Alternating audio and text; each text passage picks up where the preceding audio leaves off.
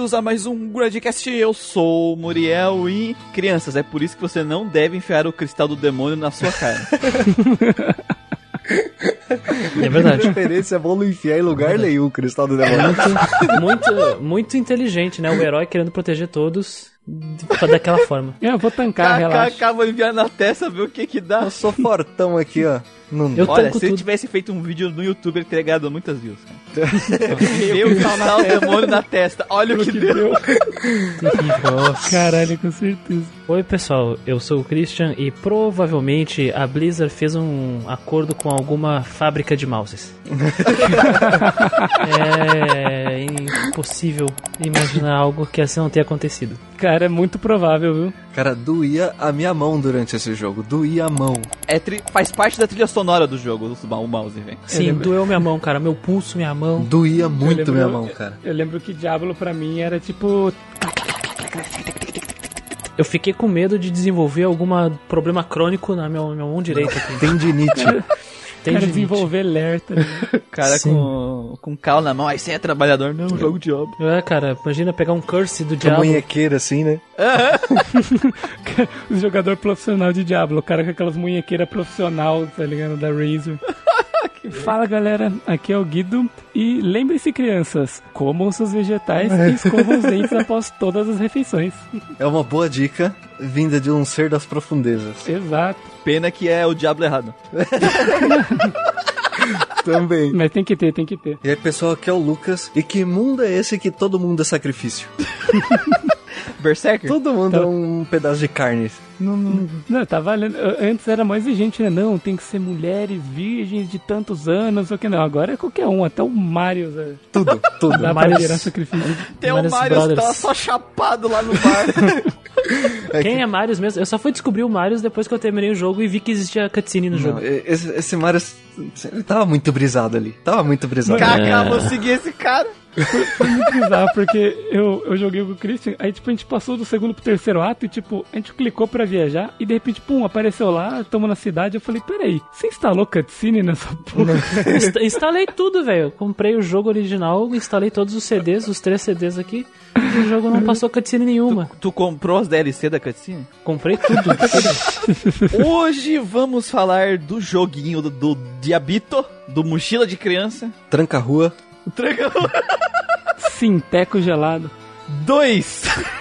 É. Vamos falar algumas coisas do primeiro, então assim, vai ter spoilers do primeiro jogo, não que spoilers dele nesse jogo sejam uma grande coisa, afinal, o foco dele não tá na narrativa. Não tá. É. Nem, nem um pouco. Ela tá aqui só pra dar um contexto, mas vamos explicar isso depois. Antes disso, eu tenho que tocar uma fita especial pra vocês sobre um assunto muito importante. Você, ouvinte do Grindcast, tenho certeza que já se encontrou pensando: Nossa, esse RPG ninguém fala. Ele poderia ganhar um podcast pra que mais pessoas conheçam. ou Nossa, adoro esse RPG. Ele representa muito pra mim. Queria que ganhasse um podcast. os seus problemas acabaram. Agora você tem o poder de decidir quais os jogos ganharão um podcast em 2021. A primeira fase da enquete já foi finalizada e com base nos votos da comunidade RPGera temos os finalistas que poderão com seu voto ganhar podcast. Dividimos os resultados em quatro categorias: RPG no estilo japonês, RPG no estilo ocidental, RPG de estratégia e RPG de produção independente. Entre os orientais vocês encontram coisas como Bahamut Lagoon, Resonance of Fate, Golden Sun, Mega Man Battle Network, Legend of Dragoon, Final Fantasy IX, Persona 3 e Xenoblade Chronicles. E entre os ocidentais vocês encontram Dragon Age, Diablo 3, Dark Souls, Mass Effect, Fallout e Shadowrun Returns. Para decidir os jogos que ganharão o podcast 2021, torne-se um apoiador do Padrim do Gradcast e nos ajude na nossa causa de tornar RPG grande de novo. Ah, mas eu não tenho muita grana. Alguns podem pensar, mas não se preocupe. Como prova de que o valor é simbólico e para apoiar a vida do projeto, contribuidores a partir de 5 reais terão o poder de votar. É mais barato que um pastel, galera. O poder de escrever a história do Grindcast está em suas mãos. Aqui são vocês, ouvintes, que nos ajudam a construir o podcast, literalmente. Para se tornar um apoiador, acesse padrim.com.br barra Grindcast. Para saber a lista completa dos jogos finalistas, acesse as redes sociais do Grindcast. O poder está em suas mãos. É, quem não sabe que existe padrinho, pessoal, é padrinho.com barra grindingcast. Lá vocês podem nos apoiar. Quem quiser nos apoiar, pode ser só com real, já nos ajuda. Ajuda a manter o nosso site, ajuda a salvar o nosso projeto de tornar o RPG grande de novo. Além de que quem ajudar a partir de 5 reais tem a possibilidade de votar nos jogos que poderão ganhar podcast o ano que vem. E a votação está acirrada. Talvez o voto de vocês faça diferença. Então, vamos falar das aventuras pelo mundo do mochila de criança. Yay. Isso, cramunhão. Camunhão. Cramunhão, é. Voodoo é pra Jacu. Escolham um nome que vocês quiserem.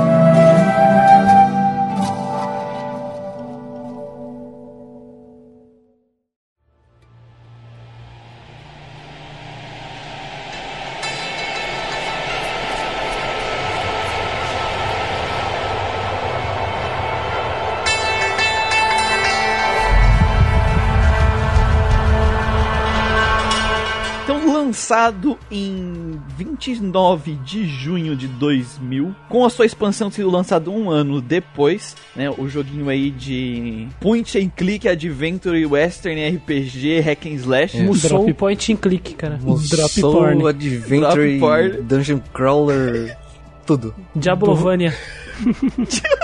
Diablovania. Começou.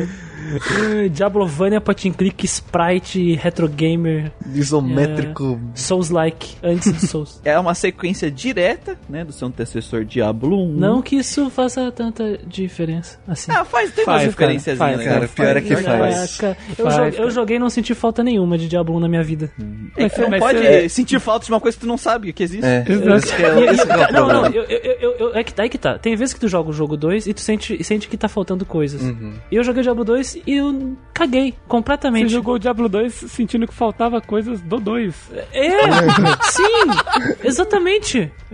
Quando eles fizeram esse jogo, eles fizeram o jogo pra ele ser standalone. Assim, a pessoa pode pegar o Diablo 2 sem ter jogado o primeiro e consegue jogar tranquilo, assim, não, vai- não, não perde. Porque a ligação do Diablo 1 com o Diablo 2, ela tá mais focada ali com o lore. E a, o personagem que o Mario resolveu seguir, isso. né? É que, é que assim, o, o Diablo é o clássico é, caso do enredo raso com lore gigante, sabe? Uhum. A lore do, do mundo de Diablo é bem grande e é bem rica, sabe? Só que eles pegam um fragmento dela e colocam no jogo com um plot pra você seguir.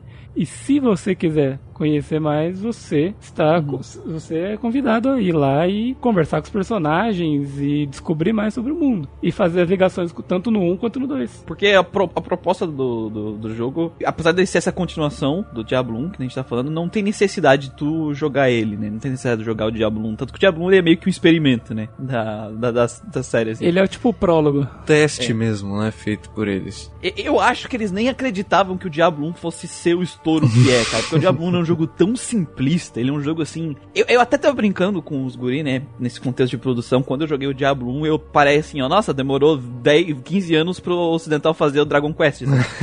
Porque, assim, claro que eu tô de não tenho nada- é, mas é aquela coisa, é, o Dragon Quest, o que que era?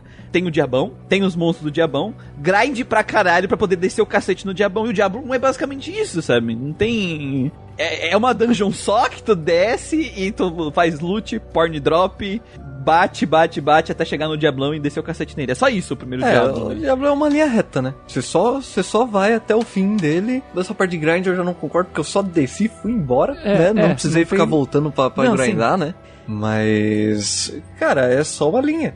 Tudo que tem pra contar do do- no jogo é contado no manual. Dentro do jogo, você tem explicações de fatos, é, de coisas atuais. Estão acontecendo. Tipo, de pessoas que precisam de ajuda ou pessoas que se ferraram naquele momento que você está na vila. Sim. O que é contado antes, tá tudo no manual. E, e é aquela coisa assim, o Decard Ken vai te falar o suficiente pra você saber o que tá acontecendo e o que você tem que fazer. Uhum.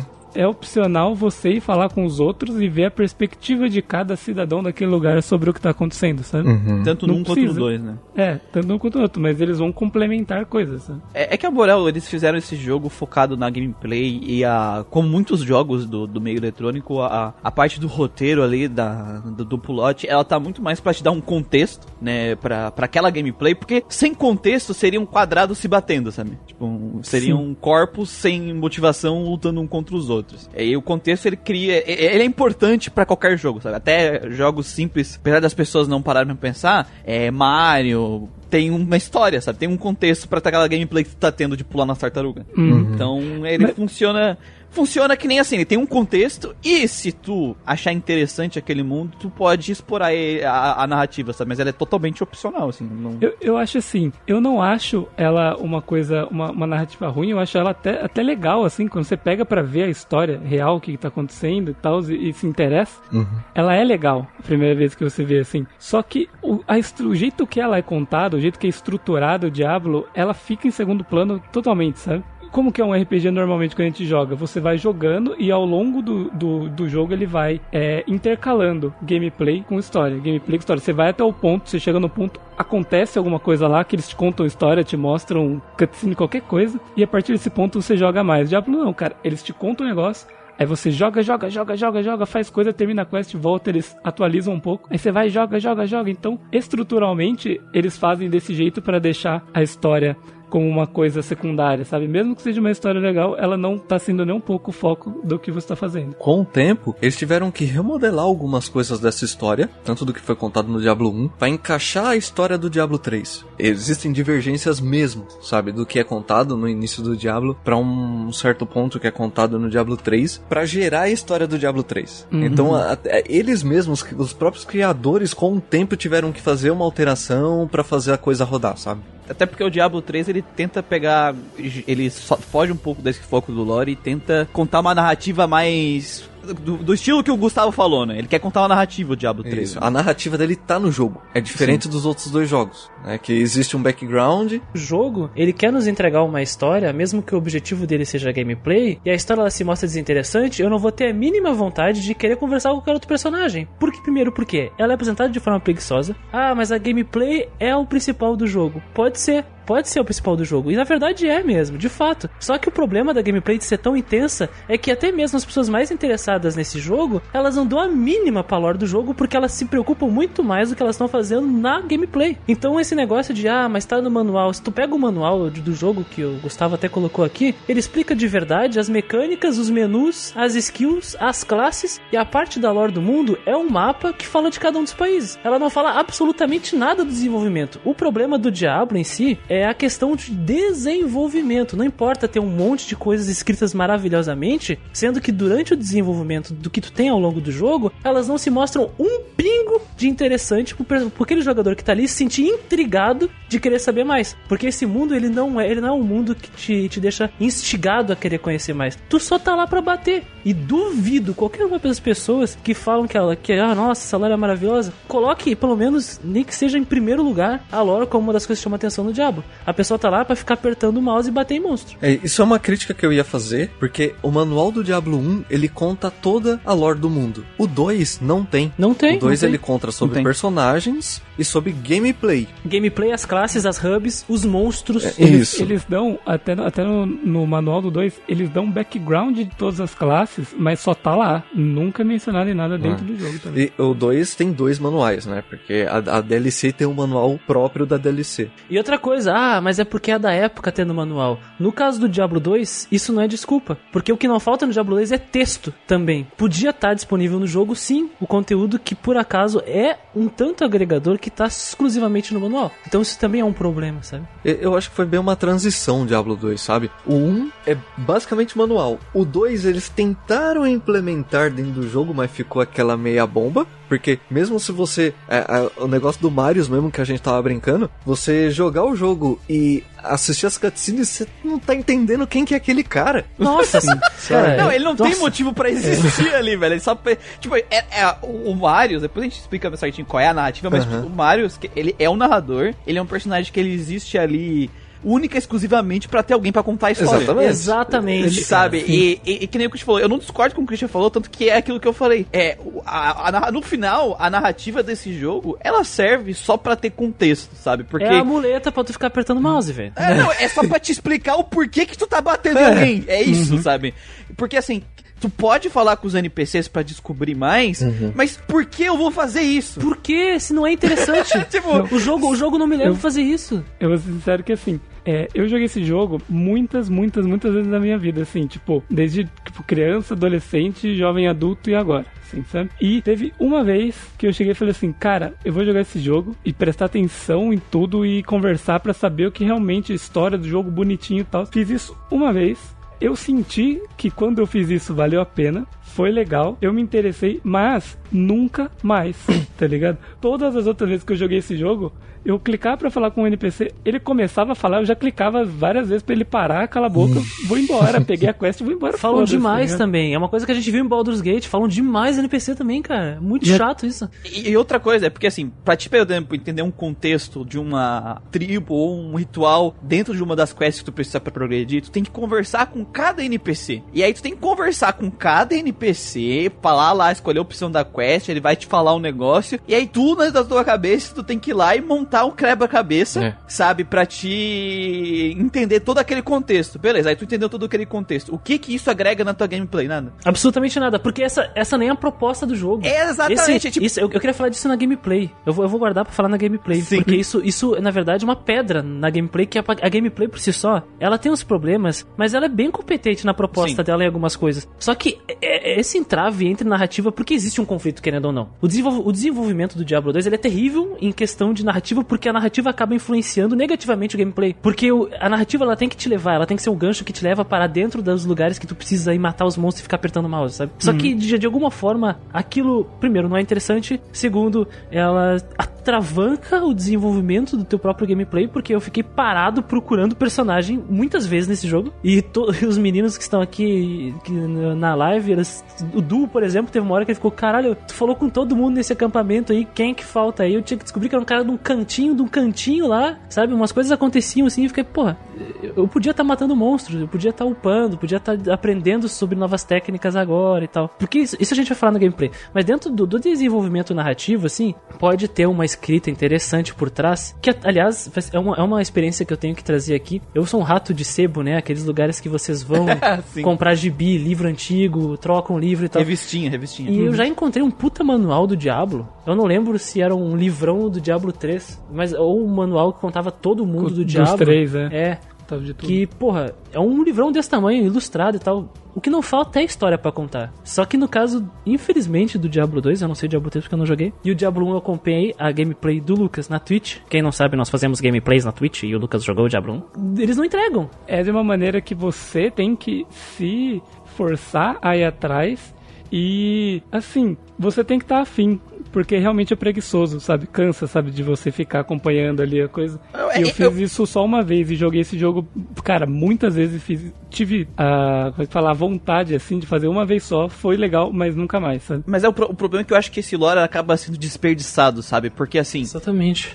Por ele não tá ligado com o principal, com a gameplay, por ele não acabar agregando a gameplay, ele acaba se tornando uma coisa tão opcional que não vale a pena tu, tu seguir ele. E quando a gente fala de jogo com contexto, não quer dizer que é o negócio secundário e porque ele é o foco, ele serve ali pra te dar contexto, que tu pode fazer ele de qualquer jeito, sabe? Porque quando tu tem um jogo às vezes que é lore e tu entra num lugar, tu fica, meu Deus, eu quero entender mais sobre esse lugar, sabe? Tu fica curioso pra saber mais e pra aprender mais sobre aquilo, é tu sabe que o lore tá funcionando, né? Sim. Ah, e isso agrega muito a gameplay, principalmente na parte de exploração. Porque assim, a exploração desse jogo, depois a gente vai entrar, mas eu só saí correndo pros lugares, eu não parei pra prestar atenção se tinha alguma marca, alguma coisa do tipo assim. Eu nem sei se tem, porque, sei lá, é- era tanto bicho me batendo o tempo inteiro que eu também não pude aproveitar o lore que podia estar aplicado no design de cenário, sabe? Porque eu não tinha tempo pra isso. Então toda a parte do lore que é o foco da narrativa do Diablo acaba ficando meio que uma coisa tão opcional a um ponto que nem vale a pena tu fazer, tu vai se cansar. A menos que, claro, a pessoa que ama o jogo, ela pode ir atrás, pode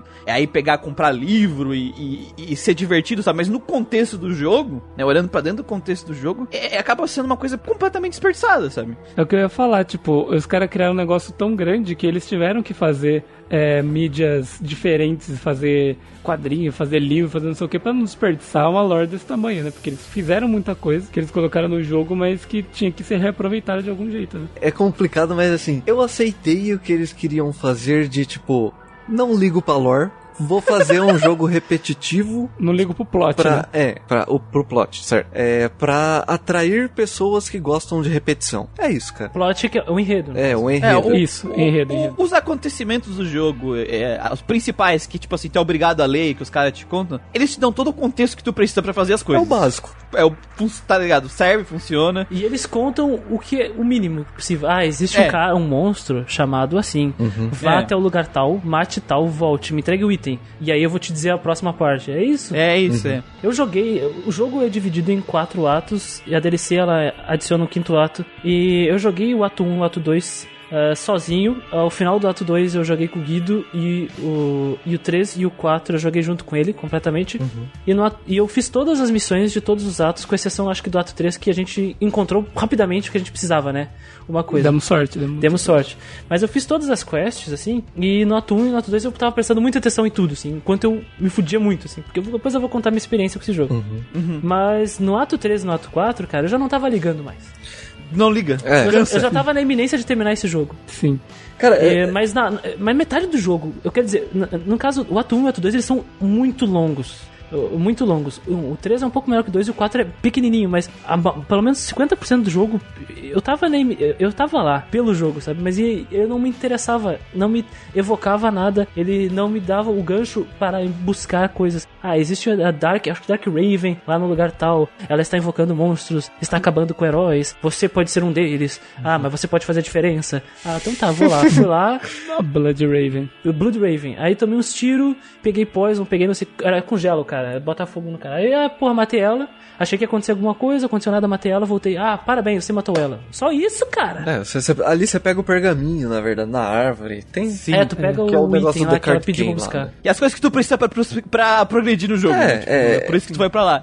Mas é, mas é uma coisa que tu falou agora, Christian, que eu reclamei muito nas minhas, na, na- quando eu tava fazendo meus check-in lá no Alvanista, que tu me lembrou, sobre ah, os vilões desse jogo, eles serem só bichos maiores que os bichos Eles, que tu enfrenta. eles não trocam ideia com você, eles não falam nada, eles não têm alguma apresentação especial, não tem nada. Você chega e só vem pra cima Não e chega batendo. Tipo, eles falam, ah, ela era uma guerreira, não sei o que, chegando no lore, tipo assim, eles explicam o negócio dela. Eu, hum, interessante. Eu chego a ela, vou te matar.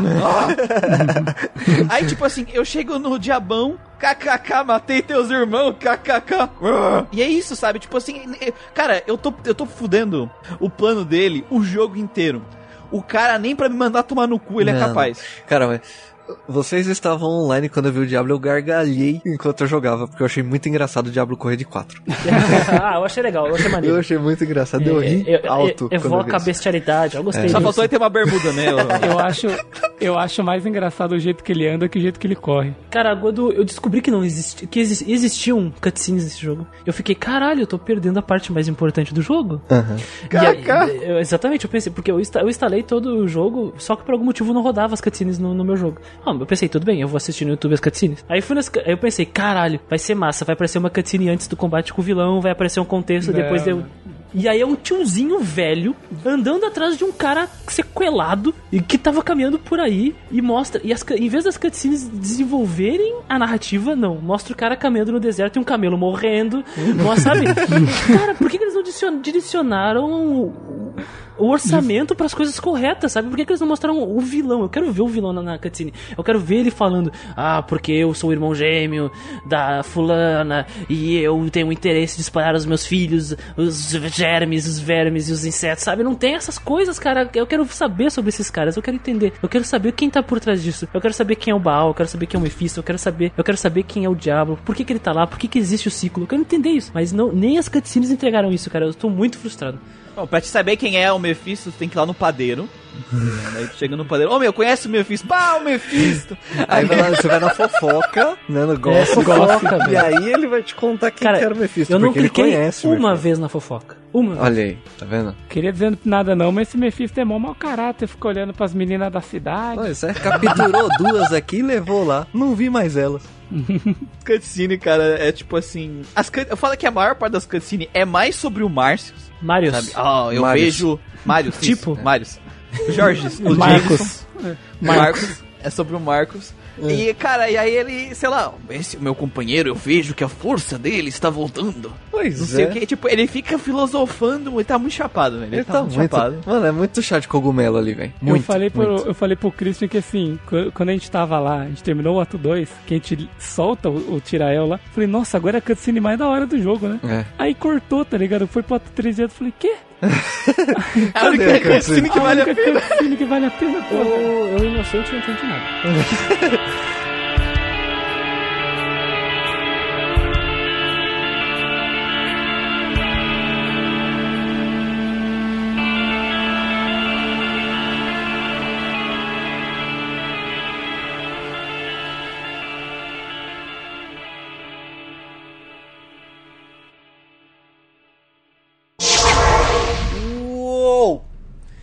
E aí, pessoal? Aqui é o Lucas e eu acabei de usar um Town Portal para vir aqui dizer a vocês que há uma votação no Padrim para nos ajudar a decidir quais jogos vamos gravar podcasts no ano que vem.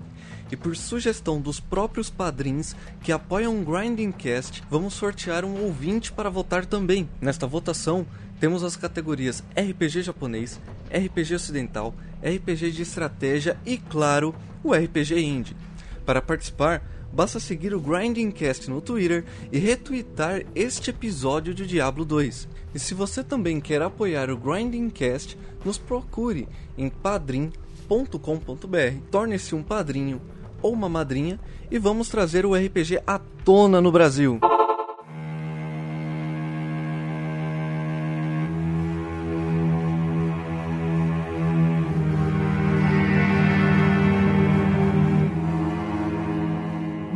Vamos, vamos dar o contexto aqui da narrativa do jogo, porque Vamos assim, lá, vamos lá. vamos. Porque assim, gente- o, o que, que, que- Como é que é? É continuar direto do Doom, tá? Eu vou- A gente vai dar o spoiler do 1, porque, mano, Ah, foda-se, foda-se. Diablo 1, sério. Vamos. A gente é anti-spoiler, a gente é uma pessoa que a gente respeita muito, mas o Diablo 1, assim, a história dele é, dá pra escrever numa linha. Então, sabe, tipo, mano, ninguém joga Diablo 1 Tinha pela um cara muito boladão que tava matando um capitão muito boladão. Ele matou o cara capitão e aí ele virou capitão, acabou. Vocês Não, estão não, subestimando, é assim, subestimando a história que tem no Diablo 1, tá? Subestimando muito. Mas, mas vou dizer assim, a gente só vai fazer isso porque Diablo 1 ele é tão. Ele é Curto. tão pequeno, curto, que a gente não, não valeria a pena a gente fazer um podcast pra ele, Isso, entendeu? isso. Então, pra, pra contextualizar o 2, a gente vai fazer um enxerto de um pouco do 1, um, que vai ser bem breve, e a gente vai entrar no 2. Cara, acho que uns 10 minutos dá pra falar tudo aqui. Boa. Baixo muito já.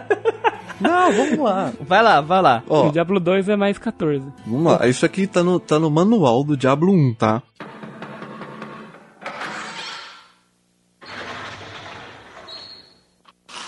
Senta que lá vem a história. Foram acrescentadas coisas depois, lá quando saiu o 3, que eles fizeram um livro. Tem coisa que diverge já do que tá escrito aqui no manual. Mas, ah, mas você tá em livro não conta, diverte. porra. É que nem o Final Fantasy IX lá com o Necron. Não, não, mas assim, Tá no manual, tá o, no o manual. livro é um compilado. Ele diverge exatamente com o Diablo 3 já, entendeu? Eles tiveram que fazer algumas alterações Retcon. pra, pra fazer a história funcionar. Que nem eu falei com o Lucas, né? Chamaram o ratinho ali pra Pra dar um teste chegar de com o DNA teste de jogo. DNA. Porque assim, é. O, o Diablo 1 ele já não conta como surgiu tudo. Como surgiu os anjos, como su- surgiu o demônio. Ele já fala que já tem um, um grande conflito, né? Uma guerra entre as duas raças, entre anjos e demônios, pra saber quem é, é quem vai ser o, o controlador de toda a criação do mundo. Né? É, é- começa aí a briga dos dois. E a gente Guerra fica no meio da merda, né? pecados, É, os anjos acreditavam que é, a disciplina iria restaurar a ordem do mundo, e os demônios acreditavam que o caos absoluto era a natureza de todas as coisas. Eu não sei qual dos dois tá mais errado, mas, mas tá certo. E do lado do- da luz, teve alguns personagens ali que foram heróis, né? Foram Isual, o Tirael, que é o personagem, o anjo que aparece até no 2, né? Ele é recorrente na série. E um outro personagem chamado Azuri Wrath, que sumiu, tá por aí, né? O Usual, ele caiu pras trevas. O, Tirua, o Tirael, né? Ele é o anjo que tá, tá no jogo ainda. E esse Azuri já era. Cara, esse cara aí, eu adoro quando ele apanha. Só queria falar isso pra quem já viu.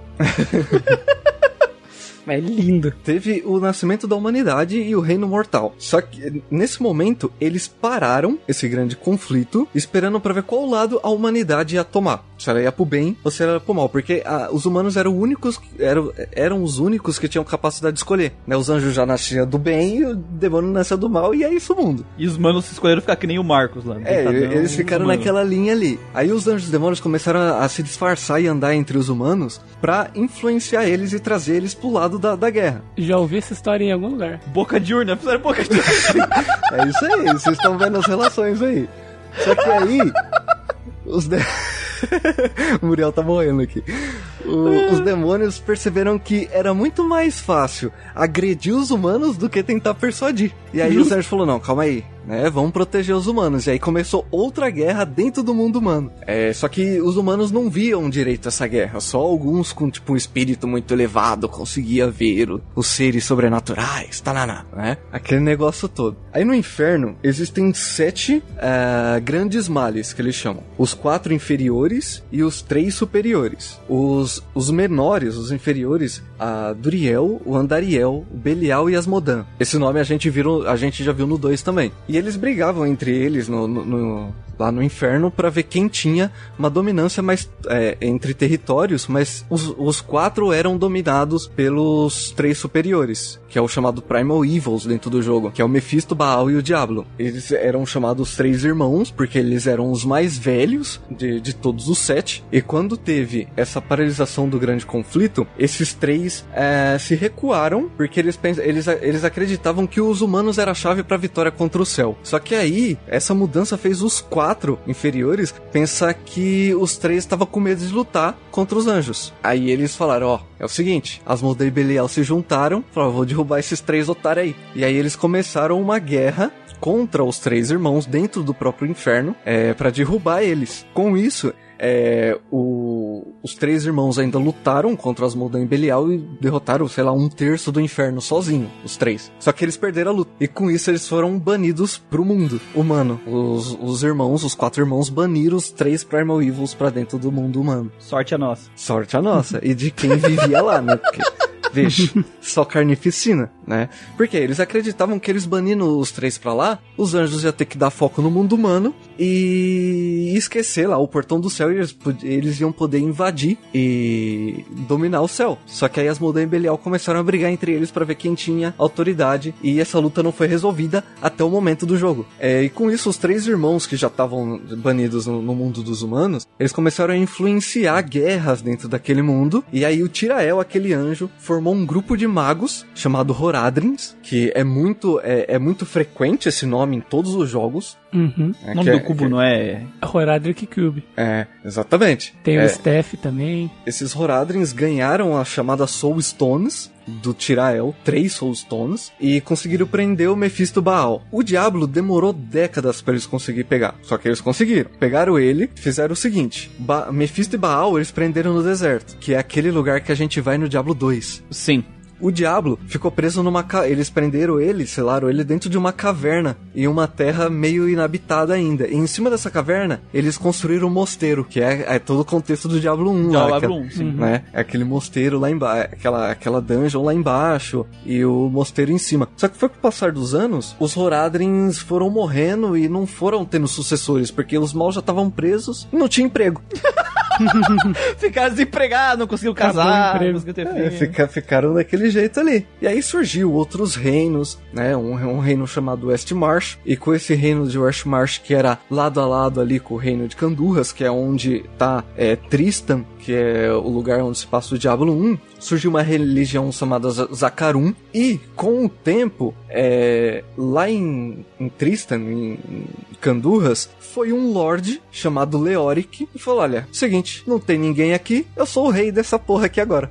Simples assim. Chegou e falou: Sou rei aqui agora. E aí ele levou o- os cavaleiros dele, o Lazarus, que é outro personagem importante da, da, da história do jogo, No 1. no 1. E lá ele começa a governar, né? O povo lá de Trista meio que não gostou, porque era um rei é, estrangeiro dominando eles. Mas ele, ele viu que o cara era bom e deixaram o cara lá, de boa. E aí que começa toda a confusão do Diablo 1. Porque o Diablo, mesmo preso na, na, na Soulstone, lá embaixo da terra, começou a entrar no pesadelo do, do Lazarus e influenciar o Lazarus. E aí levou o Lazarus lá pra baixo, lá, convenceu o Lazarus, e depois ah, o O Lazarus, Lázaro me enfia na tua testa. cara. Nossa, velho.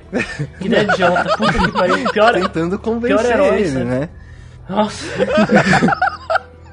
E aí o Lazarus quebrou uma parte da, da Soulstone que tava presa lá e ficou um teco. Né? E aí o Diablo tava procurando alguém pra dominar, mesmo assim, e ele acabou dominando a mente do rei desse tal rei Leoric. E o Leoric não queria falar pra ninguém, ficou lutando contra a presença do mal sozinho lá na, na Muquia. Só que ele começou a ficar louco. Ele começou a ficar doidão. E aí o Lázaro caindo é, sobre o domínio dele, começou a instigar guerra, né? Falando, ó, Leoric, aquele reino lá quer te dominar. Você vai deixar? Porra, xingou sua mãe lá. Você vai deixar o cara xingar sua mãe? É. E aí o Leoric começou a dia- ficar o- doido o, e, meu... o diablinho aparece do lado dele, né? Tipo, aparece. Meu, Era, xingou tua mãe. era só diabinho, não tinha anjo ainda. É o Diablinho o nome Diablinho. Diablinho de 4. E aí foi aí, nesse momento aí de to- toda essa confusão, que o Lazarus pegou. Ó, gravem bem isso. O Lazarus pegou o único filho do rei Leoric, único filho, e levou lá pra baixo pro diabo. né? E aí, nesse momento, ele enfiou a pedra na cabeça da criança, né? Que é, acho que é. Ô, Como que era o nome do menino? Não lembro o nome. Lázaro, não é aí Lázaro, não. Não é aí Lázaro, não. Bota aí, Lázaro. Levou o menino pra debaixo do, do- do- da dungeon e enfiou a pedra nele. Eu esqueci o nome do garoto. Eu também não lembro o nome do garoto. Eu não lembro também. Albert. E aí é, começou a- toda essa confusão. Teve aí começou a surgir é, aventureiros dentro da cidade e viram que o negócio tava ficando feio, né? Leoric já tava muito louco, muito louco mesmo. Leoric foi morto pelo, pelos próprios cavaleiros, né? Que tem um cara importante na lore que ele vê que o, o diabo começa a ficar doido.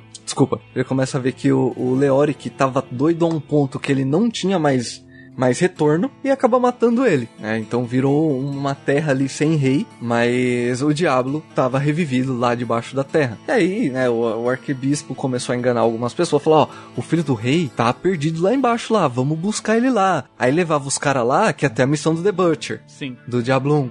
Os caras voltaram e falaram, o Lazarus mentiu, eu tô em pedaços. É isso aí que aconteceu no Diablo 1.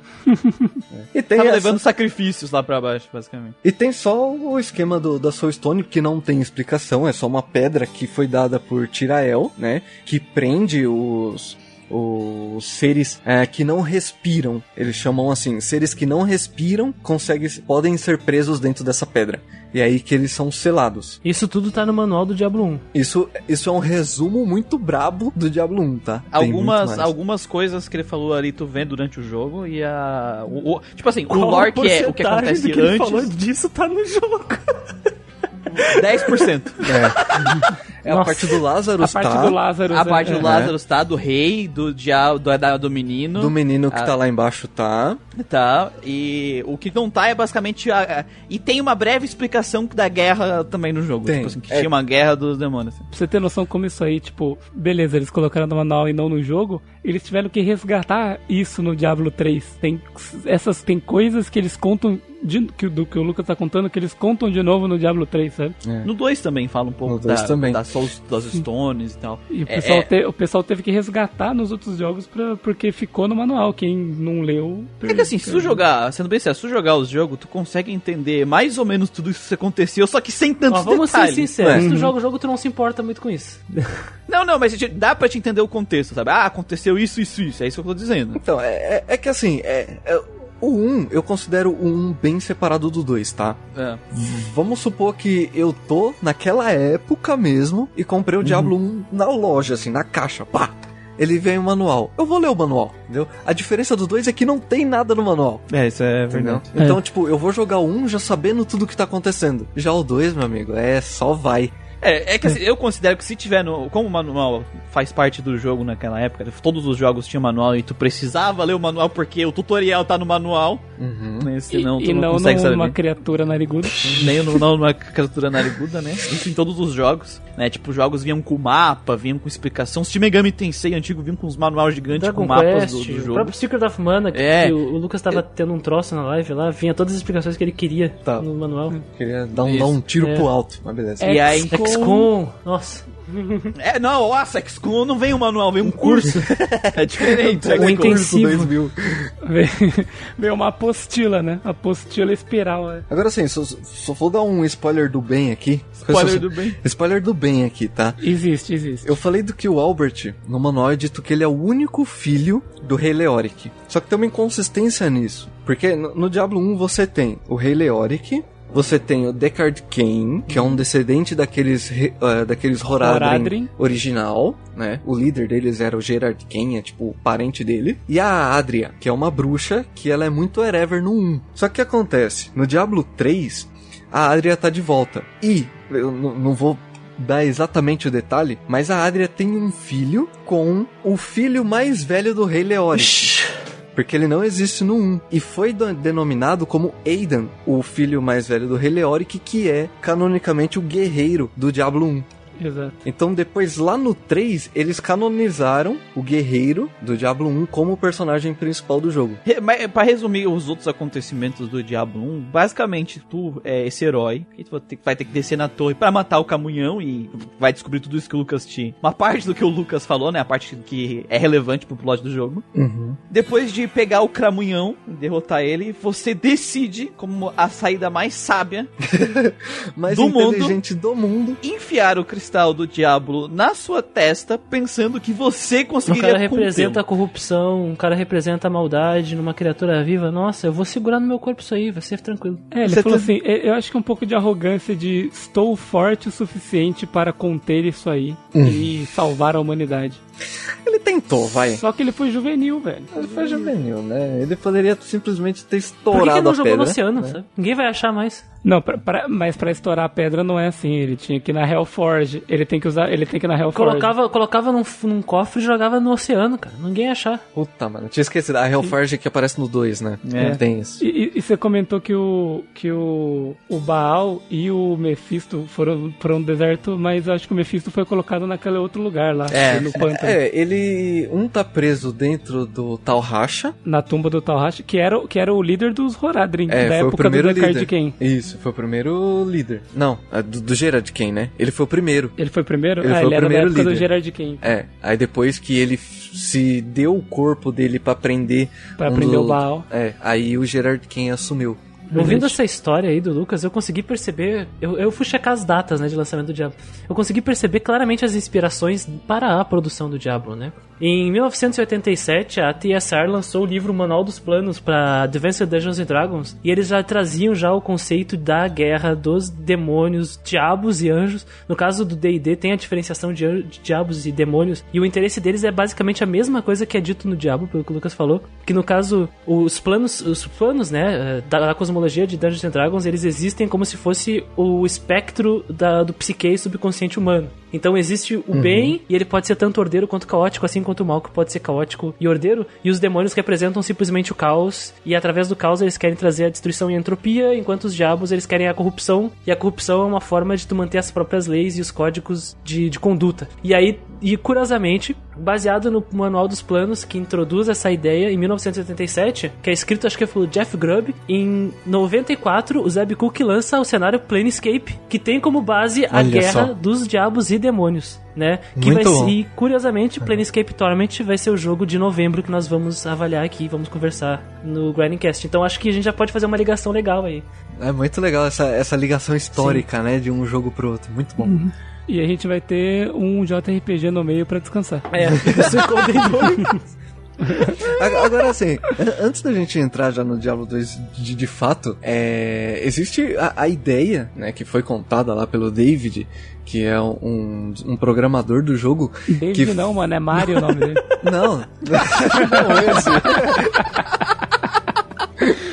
Porque ele diz que o Diablo originalmente seria um jogo de turnos. louco, ia ser bom. Sim. Ia ser é bom se fosse por turno, imagina que diferença, cara.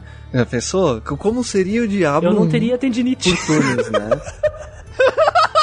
Só que assim, eu imagino que seja o por turno dos jogos que são aqueles tu- turno tático, né? É, então, não sei, ele só chama de turn-based, É, né? Eu não sei se ele trata como um Baldur's Gate, sabe? Tipo, uma ideia assim.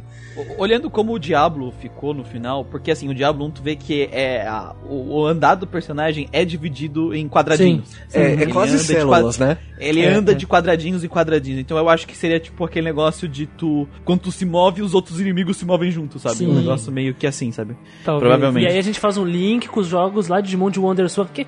Não, Nossa, o cara vai muito longe. Não. Né? E aí ele fala, né? Tem, tem reportagem dele falando que no começo ele foi.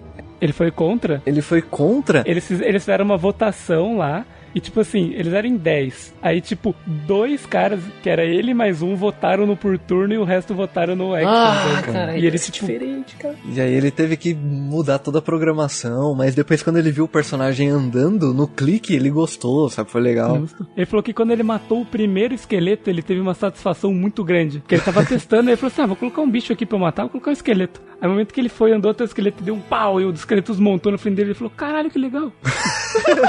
E aí então Então ele foi encantado pelo action e se- nunca mais tivemos turn. Ele foi encantado pela clicada. Porra, velho. Ela A- clicada O curse violenta. do mouse. A maldição, ele foi. É. O diabo, o diablito apareceu no ouvido dele. Faz action. Pega, esse- assina esse contrato aqui que faz mouse. Ah, vai. Sim. Pois eles tiveram que. e- Eles avançaram com a gameplay, assim, tipo, av- avançaram o desenvolvimento. Só que eles, porra, a gente tem que contar pra Blizzard agora, né? Porque eles decidiram isso e não tinham falado pra eles ainda, que eram os investidores deles. Então, Bisa, sabe aquele jogo que eu mostrei pra vocês A mês passado? conceito. Que, que ia Não ser turno. existe. Que é Saturno. Ah, a gente tá refazendo. Não existe mais. Eu mudei um negocinho assim. Eu só mudei a gameplay inteira, tá bom? Tá tranquilo?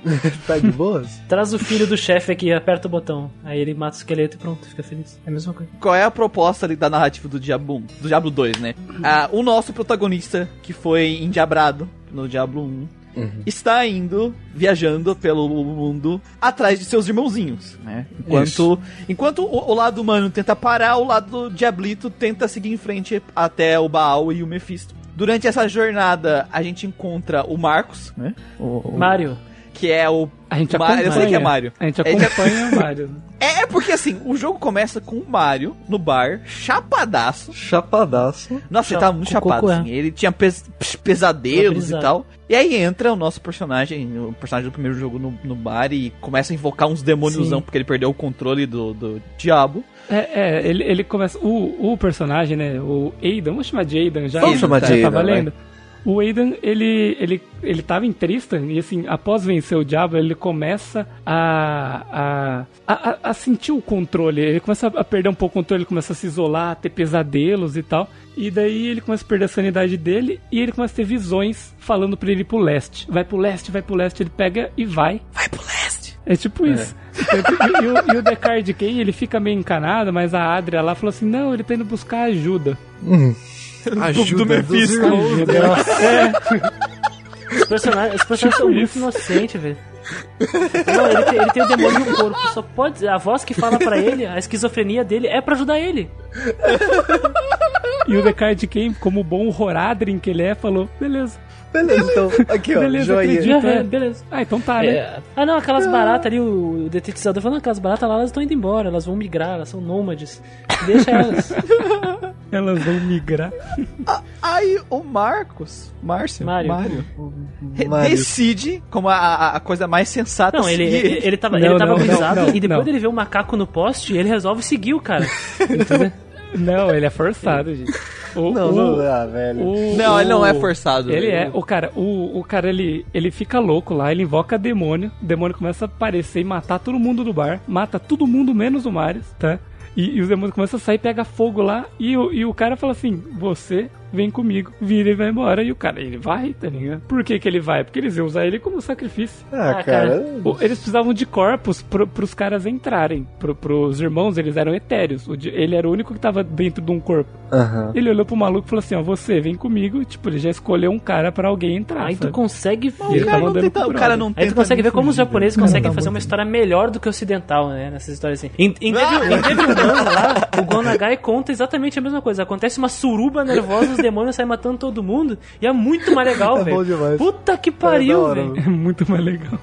Porque tem suruba. Tem suruba. É, mas a moral do jogo é que assim, a gente vai controlar o personagem que a gente vai criar, um dos personagens, ou se você estiver jogando com oito pessoas, todos eles, nessa, nessa tentativa de parar o que tá acontecendo, porque o caos se espalhou pelo mundo, não é só o diabo, né? E onde ele passa, o caos se espalha. né? Sim, Basicamente. é, e- o lugar que ele tava, essa taverna, era do lado de um monastério, né? E daí essas criaturas que ele começou a invocar ali começaram a ir pro monastério e matar as pessoas. E quem tava no monastério fugiu. E essa galera que fugiu montou aquele acampamento, né? Aquele acampamento ali.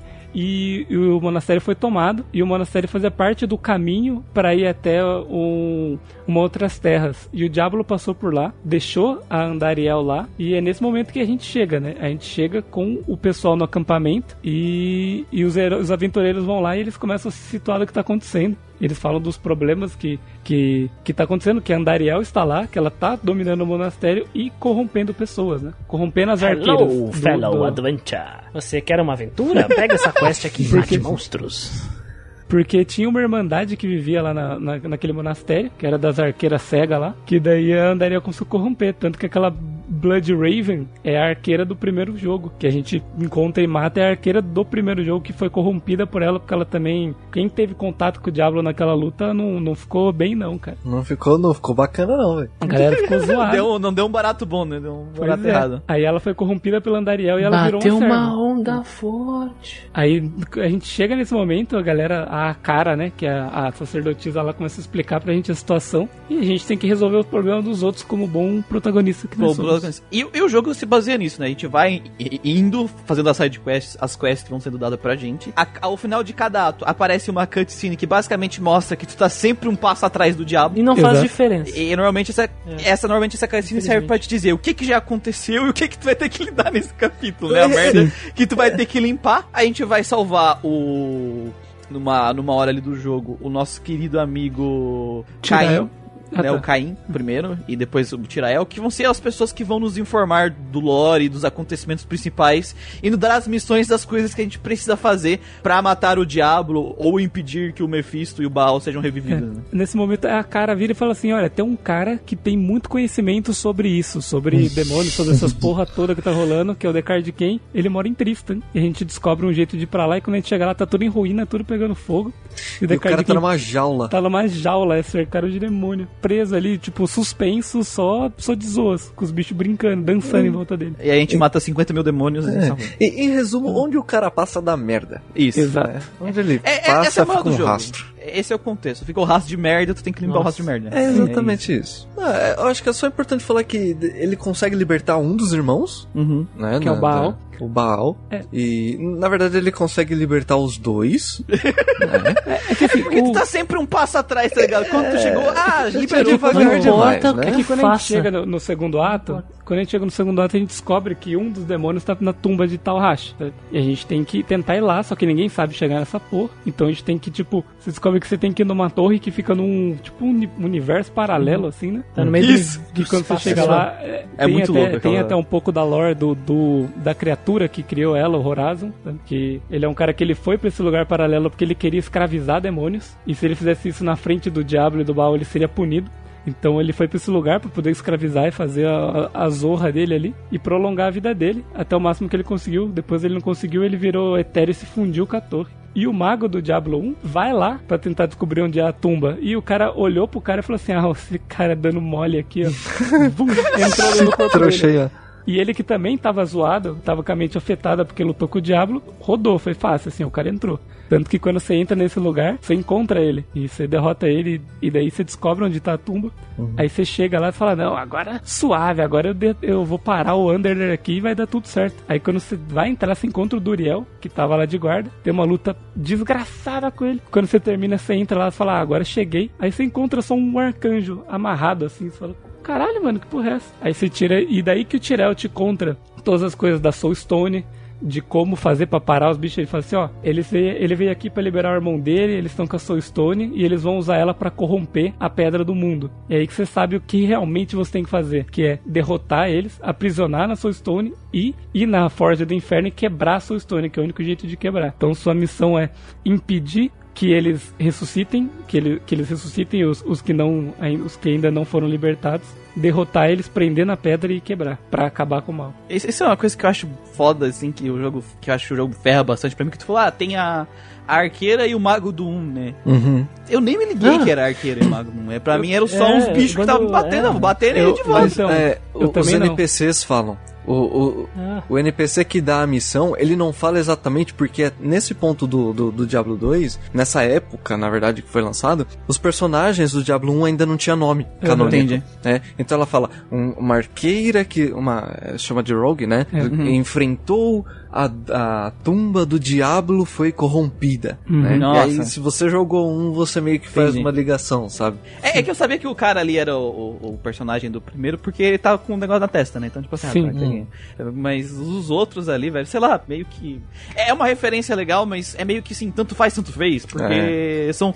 Os personagens não têm real, real relevância. Se fosse o Juninho que foi possuído. Se eles tivessem nome, né? Não, mesmo que eles, tipo assim, podia ser, sei lá, o Alexandre, ali do bar, que foi corrompido pelo negócio. É, os, os personagens, Caralho, eles não têm, eles não têm relevância, eles não têm uma relevância grande, o jogo não constrói uma relevância, sabe? Fica mais o negócio de, se tu pegar a referência, ah, era a arqueira do É. primeiro, ah, legal, sabe? É, uma só isso.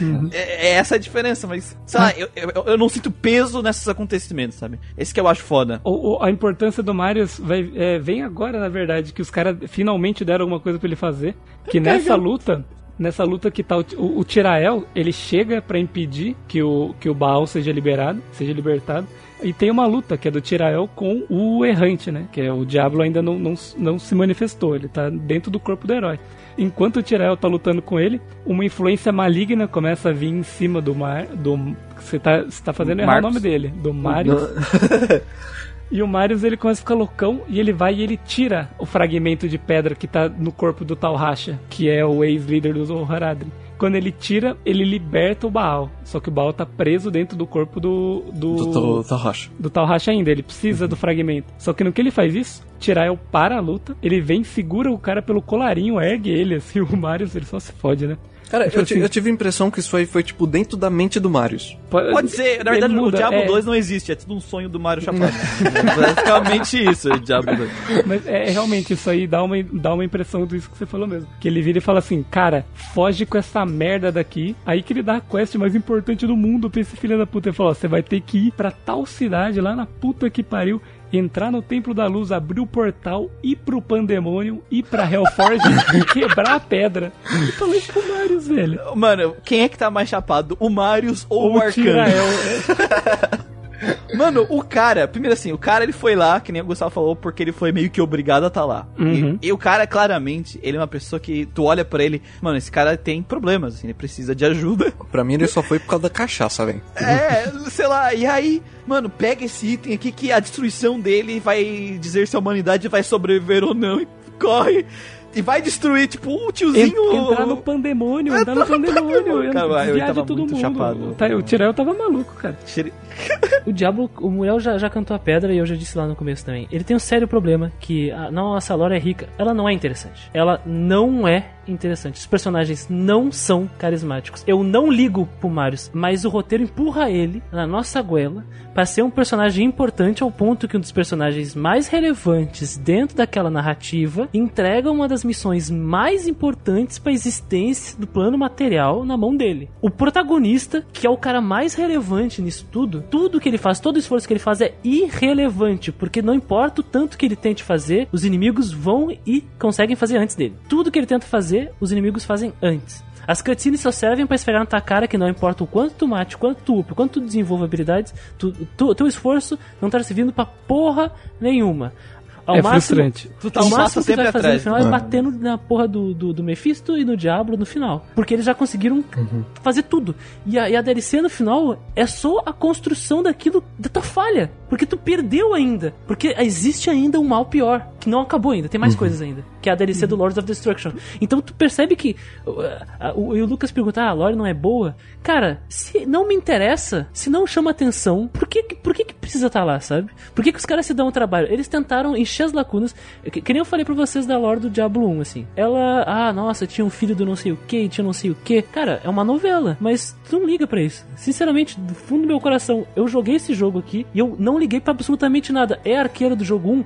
Foda-se, não vai ter relevância alguma dentro da minha experiência desse jogo. Putz, legal, é aquela arqueira. Mas não, tem nenhuma passagem, nenhuma cutscene que mostra, nossa, é, você foi corrompida por isso e por isso. mos- Mostrar de alguma forma por que que ela foi corrompida, ou por que, que aconteceu aquilo. Ah, só aconteceu e pronto. Diabo falha nesse objetivo de querer te envolver numa narrativa, não. A narrativa ela só serve como uma muleta pra tu ficar apertando o mouse. Esse é o pior problema da narrativa do Diabo. Quando a gente fala de estrutura narrativa, né? Eu já falei um pouco disso lá no Final Fantasy VI, que é os pilares de uma narrativa, né, cara? O, o lore do, do Diablo é, é o, o ponto principal. Mas o que eu vejo o problema na, na questão do Diablo aqui no, no 1 e no 2 é que, assim, tu, quando tu escolhe um foco dos pilares, dos três pilares narrativos, não significa que os outros pilares devem ser ignorados.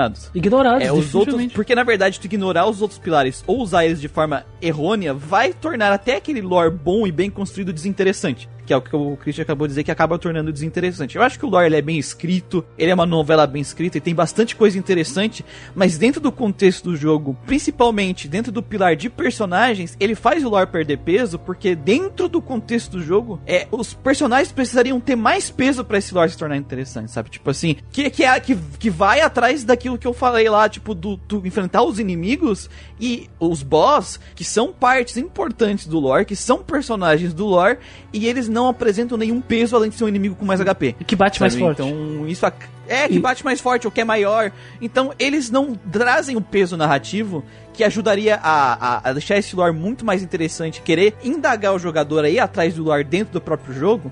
Porque não adianta ter um lore foda se tu não constrói coisas que ajudam o jogador se a ser fosse uma interessado por ele- novelização, por se ele. sabe? fosse uma, um romance, se fosse uma graphic novel, se fosse uma animação, se fosse um live action, dependendo do, do orçamento, tu consegue estabelecer essa lore e um roteiro legal. Mas isso aqui é uma obra audiovisual. E no momento que existem os, os, os pilares narrativos que o mulher falou, mas não existem só eles, né? Existem também os pilares da gameplay. Só que nesse jogo, eles tentam escorar na gameplay a narrativa, tornando uma forma de, de gancho para a narrativa se a narrativa não, a gameplay se desenvolver através dessa narrativa proposta. Só que Diablo falha terrivelmente nisso. Exatamente por isso, porque ele não consegue nem se desenvolver por si só como narrativa e muito menos ele faz sentido até em algumas partes da narrativa, sabe? Porque se é pra contar através de uma obra audiovisual, o que esse personagem quer impedir, que pelo menos ele consiga de alguma forma se envolver nesses eventos, mas não, quem tá envolvido nesses eventos é a porra do Marius. Sim. É o Marius.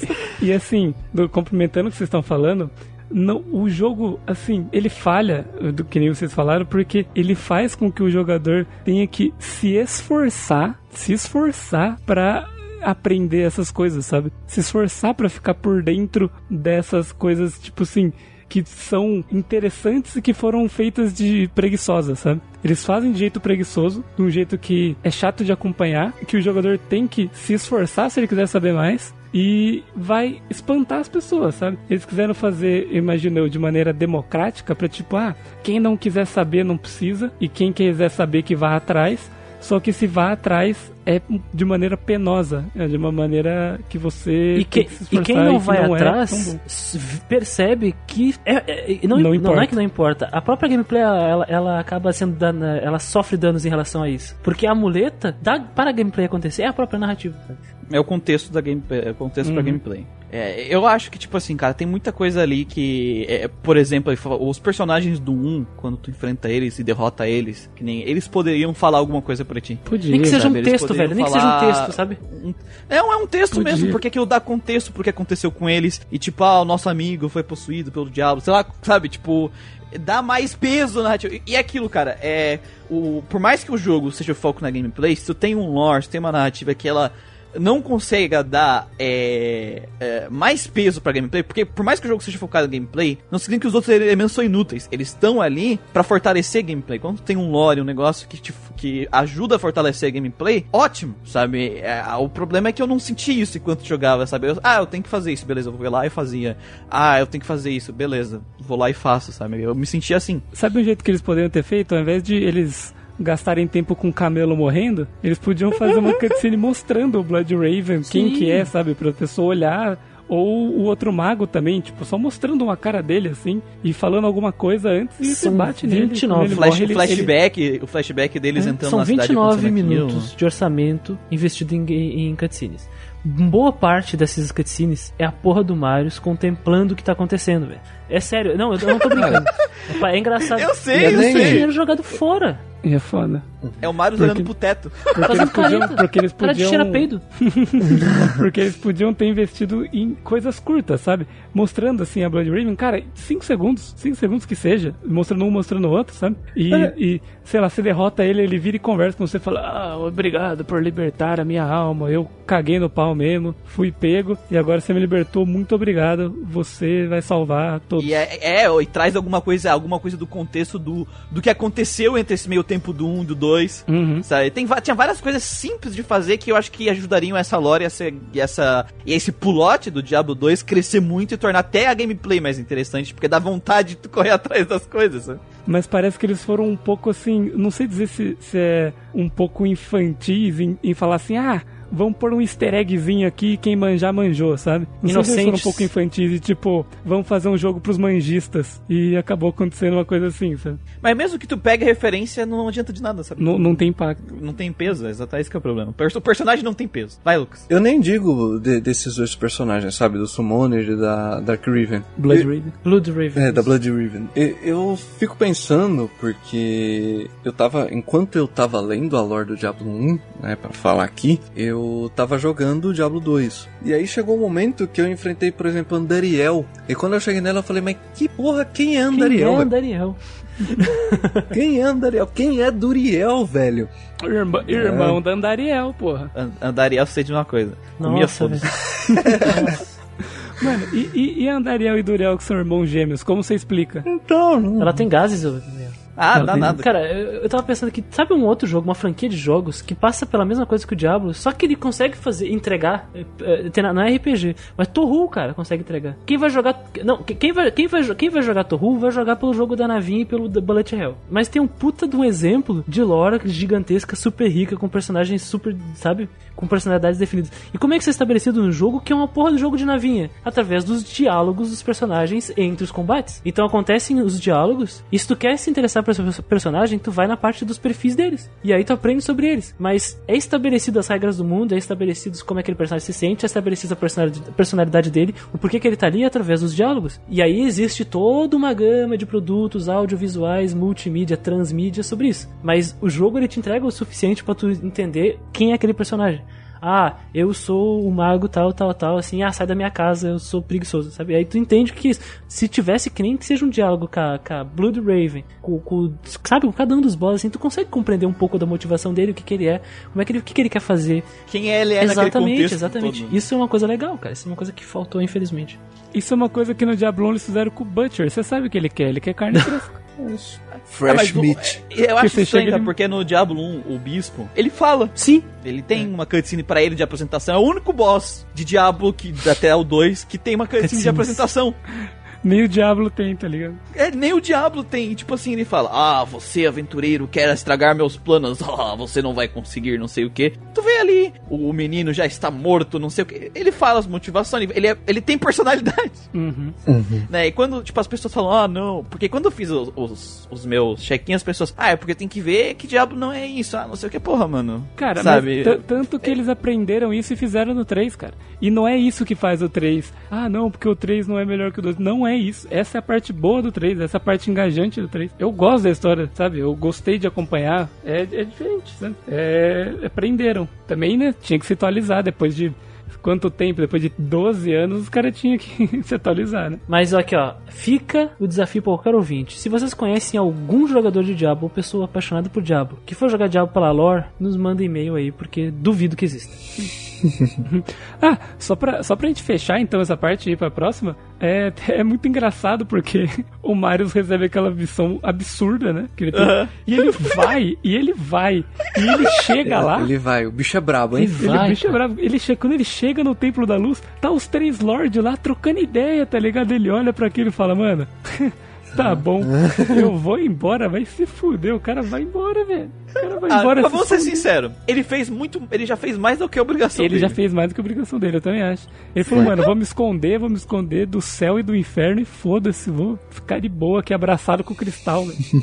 E é isso, cara, né? A gente consegue derrotar, a gente consegue derrotar dois dos Primal Evil, né? No, no jogo base, Diablo e o Mephisto, e o Baal entra como uma DLC. É, porque o Mephisto, ele, ele tinha ficado pra guardar o portal, pra impedir que a gente entrasse. A gente consegue derrubar ele, entra no portal, e a gente enfrenta o Diablo lá no Pandemonium, né? Em outro plano. em outro e quando a plano. gente vence, a gente recebe a cutscene do Baal visitando o Marius no manicômio, matando ele, pegando o cristal e indo embora. Então você sabe que, tipo, eu resolvi o problema com o Diablo lá, só que eu esqueci do plano da Terra, tipo, no plano onde tá os humanos, que o Baal ainda estava solto e conseguiu o cristal. Na verdade, E- foi. é- é- Ali é um punch, punch, punchline pro. Pra uma punch DLC, pro- né? É, pra, pra DLC. expansão, pra expansão.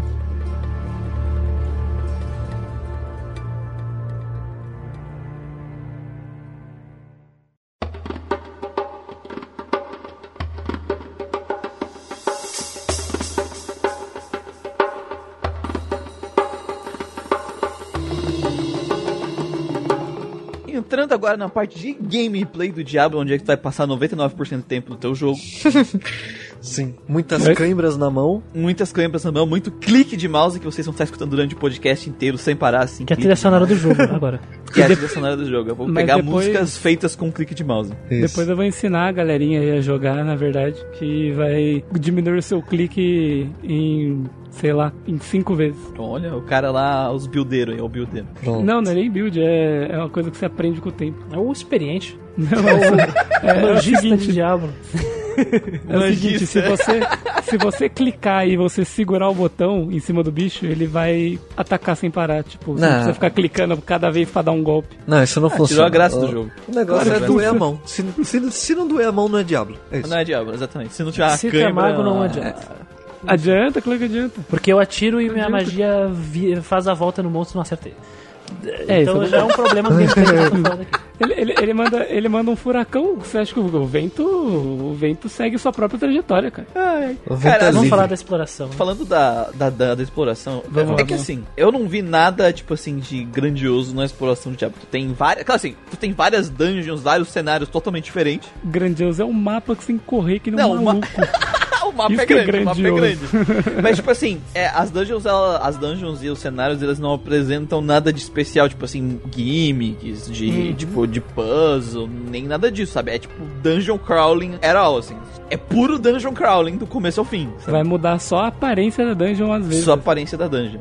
Muitas é isso, vezes sabe? mudam, mas, mas é, não tem nada demais na dungeon. Só o dungeon que, ah, pra, você tem que puxar uma alavanca pra abrir não sei o que, só, no máximo. Eu acho que é uma que tem isso. Eu não lembro de ter que fazer muito isso durante Tem, o jogo. escuto. Eu sei que assim, ah, eu tive que começar o jogo mais de uma vez e tem aquele negócio de. de. É. Como é que fala? Esqueci o nome. Procedural, né? Que sempre quando você diferente. entra no jogo. É, o-.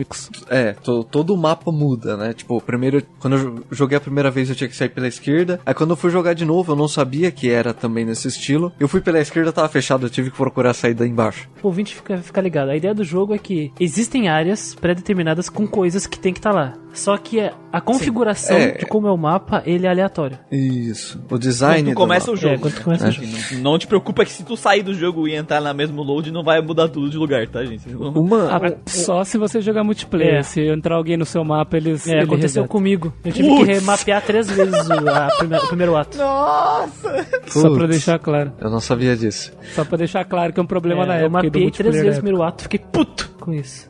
Mas teve uma gimmick que eu achei bem legal, que foi a pra achar o The Card Key, né? Que você vai lá na Blood Riven, você pega um papel, leva, e esse papel é como se fosse um mapa, né? Você tem que ir Ah, numas é verdade. pedras específicas e apertar numa sequência, enquanto tem uma horda te batendo, cuspindo e soltando flecha, né? E eu achei muito legal isso. Se quiser, você pode matar a horda primeiro também. Ah, cara, eu vi, eu sou.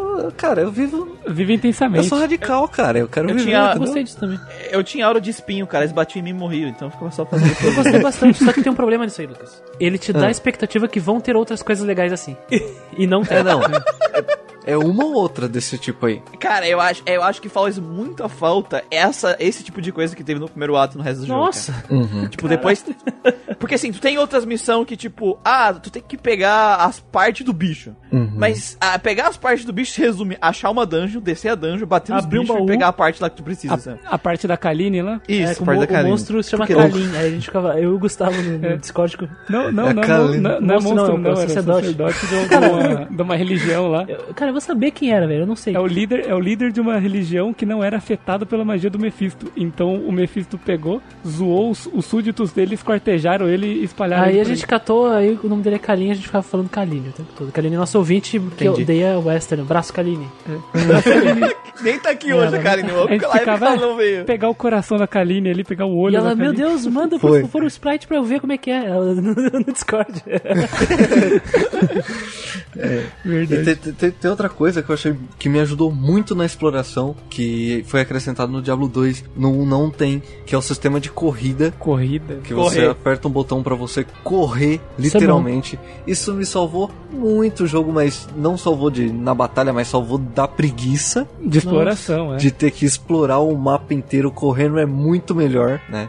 Você Tomar tem ali- poção de estamina ainda pra correr pra sempre. É, você tem as poções, você tem totens no meio do caminho, e esses totens algum dele também te dá uma estamina durante um, alguns segundos, talvez dois minutos, é, sem cansar e você pode correr Existe muito uma miríade durante o né, mapa de, e abrir de muito totens, de mapa. poços que te estabelecem vida de novo, curam toda a tua vida, É. curam toda a tua mana, aumentam, É. dão um bônus em certa Uhum. coisa, te dão resistência a fogo, a eletricidade. Ah, É, um, altares, né? Altares que Altares, tá, te dá verdade. bônus de, de experiência, de proteção contra gelo, proteção contra fogo. Tem um monte de É, coisa. aumento de habilidade da skill. Tem, tem skill shrine que deixa o skill mais forte. Va- várias coisas assim. Cara, eu Ataque era, minha- rating. a, minha, a minha classe tinha muito estamina. Eu não levava poção de estamina porque eu não precisava. né? Minha classe também. Os magos, os magos, eles tinham que levar um, um- a estamina num potinho virado na veia pra poder correr. Olha, eu, eu joguei de Necromancer, o meu inventário, 80% do meu inventário era poção de mana e estamina. Não tinha poção de HP e sobrava duas fileirinhas pra equipamento. O resto Era só, só, isso, corre. né? Cara, Cara- o, meu, o meu inventário era só poção de vida. Porque eu não gastava mana. Porque as auras não gastam, do paladino não gasta mana. Tipo, não gasta mana. Eu botava Roubado, minha, roubado, Eu pegava, eu, era assim, eu botava minha aura de espinhos, tirava minha roupa, botava minha tanguinha, Uhum. ia andando no mapa, os inimigos iam lá, pá, me dava uma palada e descia, morria, né? Era assim que funcionava. É, que- é, é, a, a build dele não, não precisa de estamina. É, e aí eu ia correndo, os inimigos me batendo, morrendo, e eu, ah, isso bate mais. e aí, cara, Era o, pa- o paladino o masoquista. paladino Dark masoquista mesmo, era Isso, é a Dark do Kozo. Cara, era isso, sabe? Eu corria, corria, corria, e eu ia só curando, porque tinha uns bichos que batiam forte, né? Me dava, sei lá, tre- 300 de dano e ele tomava 900 dos espinhos. que era isso. Mas eu, eu gosto muito, tipo, da, da- dessa questão de exploração, sabe? De É. abrir o mapa mesmo. Qualquer Ah, jogo que eu tenho que abrir mapa, eu vou abrir o mapa inteiro. Eu gosto. E jogar com o mapa na tela, na verdade. com o Diablo é um mapa jogo na que eu tela. fico com o mapa Nossa, na mas tela. me dava uma raiva esse negócio do mapa da tela, porque eu não sei quem foi o gênio que faz o Shift e o Alt funcionar. Alt, alt tab. E o Tab também funcionar no mesmo jogo. Aí você dá Alt Tab e fecha o jogo, você tá correndo no meio do monstro. É uma zona. Eu, eu queria, eu queria dar, contar pra vocês aqui que o, o pequeno Gustavo, o jovem Gustavo, descobriu o, o atalho Alt Tab jogando Diablo. Sem querer. Sem querer, sem querer. Porque eu tava apertando Alt pra aparecer os itens. Daí eu falei, nossa, deixa eu tirar o mapa aqui pra eu ver melhor. E pum, saí do jogo. Falei, nossa, caralho. Aí eu cliquei ali e voltou. Aí eu fiz isso várias vezes. Aí eu descobri que funcionava no computador inteiro. Eu falei, caralho. É outro mundo. Diablo ensinando as- a vida das pessoas, melhorando a vida das Abrindo pessoas. janelas aí. E tem a questão dos baús, né? Tem baú pra todo lado, equipamentos é, de raridades diferentes. Acho que a gente vai chegar na parte dos equipamentos depois, mas Baús que precisam de chaves, né? é, tem os que precisam de chaves, é, baús que brilham. é, geralmente quando você mata um boss tem um baú específico, né, para você pegar equipamentos mais fortes. Então, você- basicamente, se você vai jogar Diablo, você não pode deixar o mapa é, Fechado. Fechado. Você tem que explorar cada canto do mapa. Digamos que é recompensador. É recompensador. a Tem recompensa, sabe? Tu não vai ficar, tipo, explorando o mapa e vai ser tudo vazio. Tu vai achar os shrines, tu vai achar Vai. O... a- até dungeons escondidas que não É. tem relação com a... Com a história principal. quest, aí tu desce a, a dungeon e tu vai achar algum item bom lá, mesmo que tu não possa equipar o item, porque sei lá, tem um paladino e só vem item raro pra mago, tu pelo menos pode vender tirar uma grana muito boa com isso. Então, tipo assim, recompensador é assim, não, não, não tem, não tem A- dúvida Até, sobre por é exemplo, no, no final do ato 2, que você precisa entrar na tumba certa, a tumba de Talhash, ela vai ter o símbolo que vai estar aparecendo no seu quest log. Isso. Na quest, vai ter, ah, o símbolo tal. Vai ter umas quatro tumbas, se não me engano, quatro, cinco tumbas, e todas têm um símbolo na entrada. A tumba certa vai, vai ser que tiver o mesmo símbolo que o seu, que seu quest log, É beleza. sério mesmo, eu entrei em todas as tubas que tava ali. Sério? Eu entrei em umas seis portas, cara. Eu não Caralho. reparei nisso, não. Eu entrei em seis Não. portas, mas foi bom pra mim, né? Porque eu subi de nível, peguei equipamento. É, mas eu exato. entrei em seis portas, cara. É isso, Eu entrei você... em todas, mas eu sabia qual era a certa. Tipo, eu olhei, essa é a certa, não vou nessa, deixa eu ir nas outras.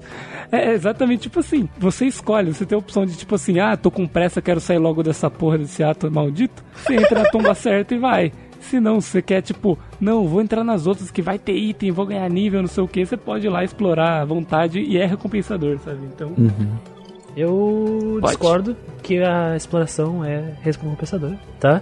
E Tem o. Não sei se já ouviram falar de Richard Barton alguma vez. Quando se estuda sobre game design, um pouco sobre desenvolvimento de jogos, em algum momento tu acaba esbarrando em Richard Barton, em algum momento. Ele é um dos caras que estudou e desenvolveu o teste de psicologia de jogadores, né, de jogos, e ele focou muito, ele é um pesquisador sobre jogos, né, e ele, e ele focou essa, essa questão aí mais em MMORPGs para poder desenvolver perfis de jogadores. Nós podemos chamar isso de tipos de jogadores, a taxonomia de tipos de jogadores de Barton ou arquétipos de jogadores de Barton. Ele, ele estabeleceu, então, através da pesquisa dele, quatro tipos de jogadores. Os, ah, os jogadores são aqueles conquistadores, activers, né, que jogam um jogo para poder ah, conta- contar coisas da sua coleção.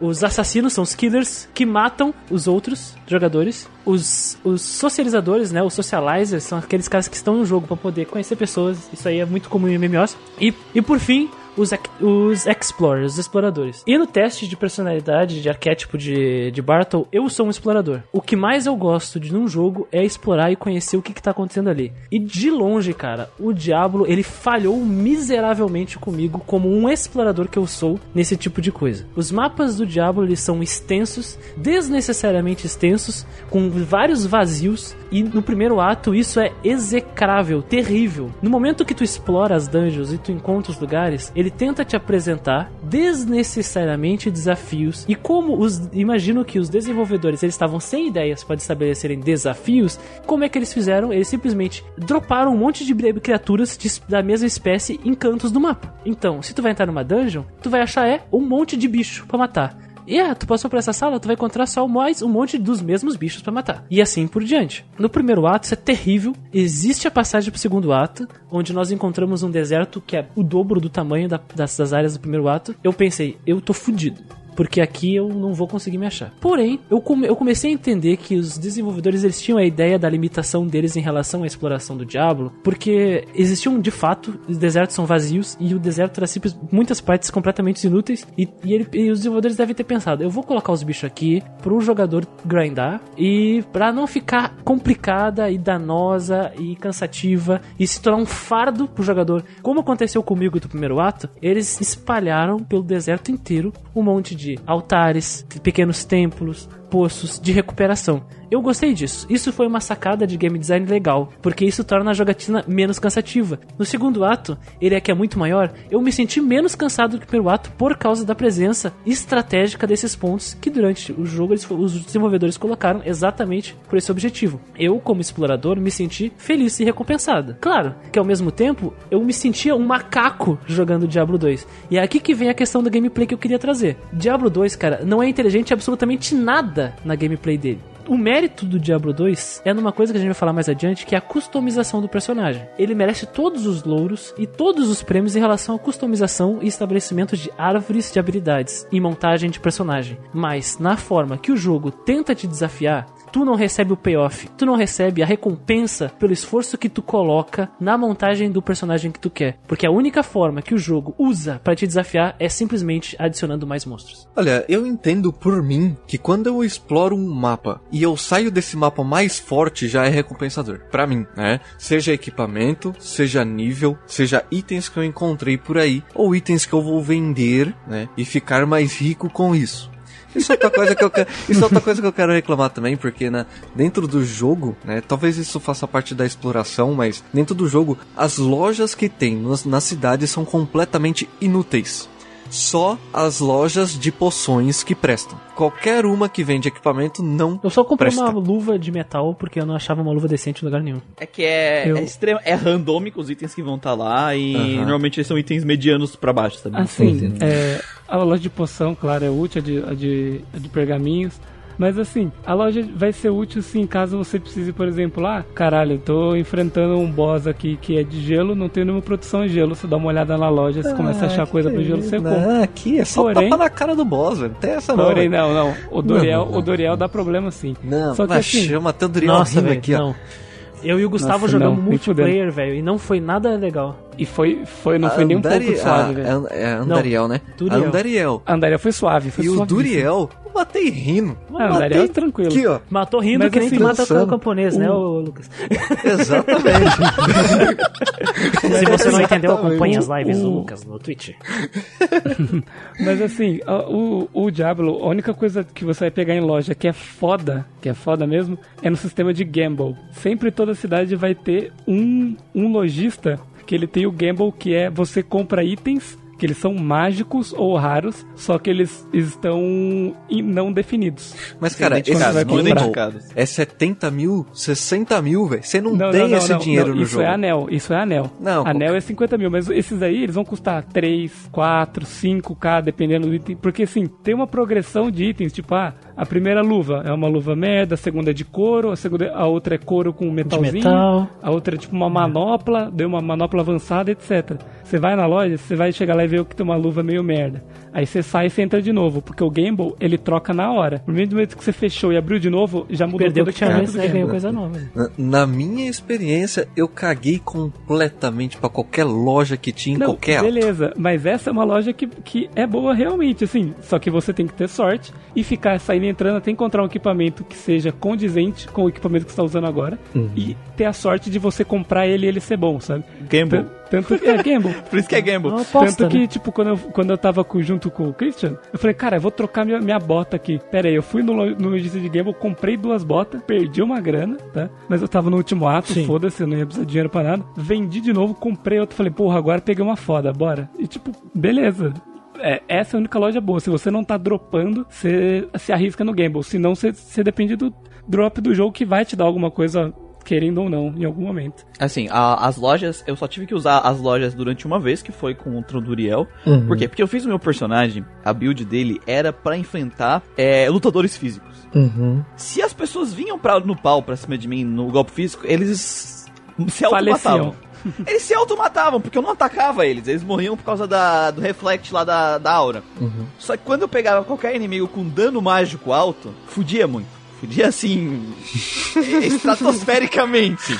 Até inimigos que eles eram, tipo, do mapa, assim, mais fortões, eles eram, sei lá, é. é, é fortalecido com raio, que ele soltava raio pelo chão. Sim. Eu chorava. Esse é um Sério? outro problema É. terrível da exploração, velho. Terrível, terrível, terrível. Porque, porque o meu personagem, eu não tinha skills pra lidar com aquilo. Então o que que eu fiz? O que que eu tive que fazer? Tanto na situação do Doriel, porque o foda do Doriel é que ele tem o ataque físico dele, é duplo. Ele dá um ataque de dano físico alto. E ele te dá um ataque mágico de Que freeze te alto deixa lento. também. Não dois... só lento no movimento, como também todos os teus ataques e ações que tu pode uh, ter. Sim, mas o problema não é nem só o lento. Tem dano mágico Sim. e dano físico no mesmo golpe, entendeu? Ele dá dois danos. Mas tu não corre, né, cara? E assim, é, a- o, seu, o seu dano, o seu- a sua defesa mágica, ela vai. Ela vai. Defesa mágica e defesa cold, ela vai influenciar no se o cold vai entrar e, e quando ele entra, dependendo da sua defesa, ele vai te deixar mais devagar ou menos devagar. Não sei se vocês perceberam que tem diferentes níveis de, de, de congelado. E o tempo Sim. de se manter Então, você tá congelado também. Muito devagar. tempo- e o tempo sim. de se manter congelado também. Então isso envolve tudo. Então, Quanto- pra mim não depender dos inimigos droparem a, a itens, porque como eu não, a minha build não tá boa pra enfrentar ele, eu fui na loja, padrão mesmo, porque eu não quis ir no Gamble, porque eu não sei o que que vem. Sim. Uhum. E É fui indo até, e até, até vir itens que tinham resistência a gelo, e aí eu fui comprando, e aí eu fui grindando pedra, né, daquelas pedras que tu pode botar nos itens. Uhum. E aí eu fui lá, sei lá, daí com 86% de defesa contra gelo, sabe? Tipo, Aí foi fui tranquilo. com a armadura de aquários lá enfrentar ele. né? e, e aí foi tranquilo. Então, eu acho que assim, a- é, é que depende.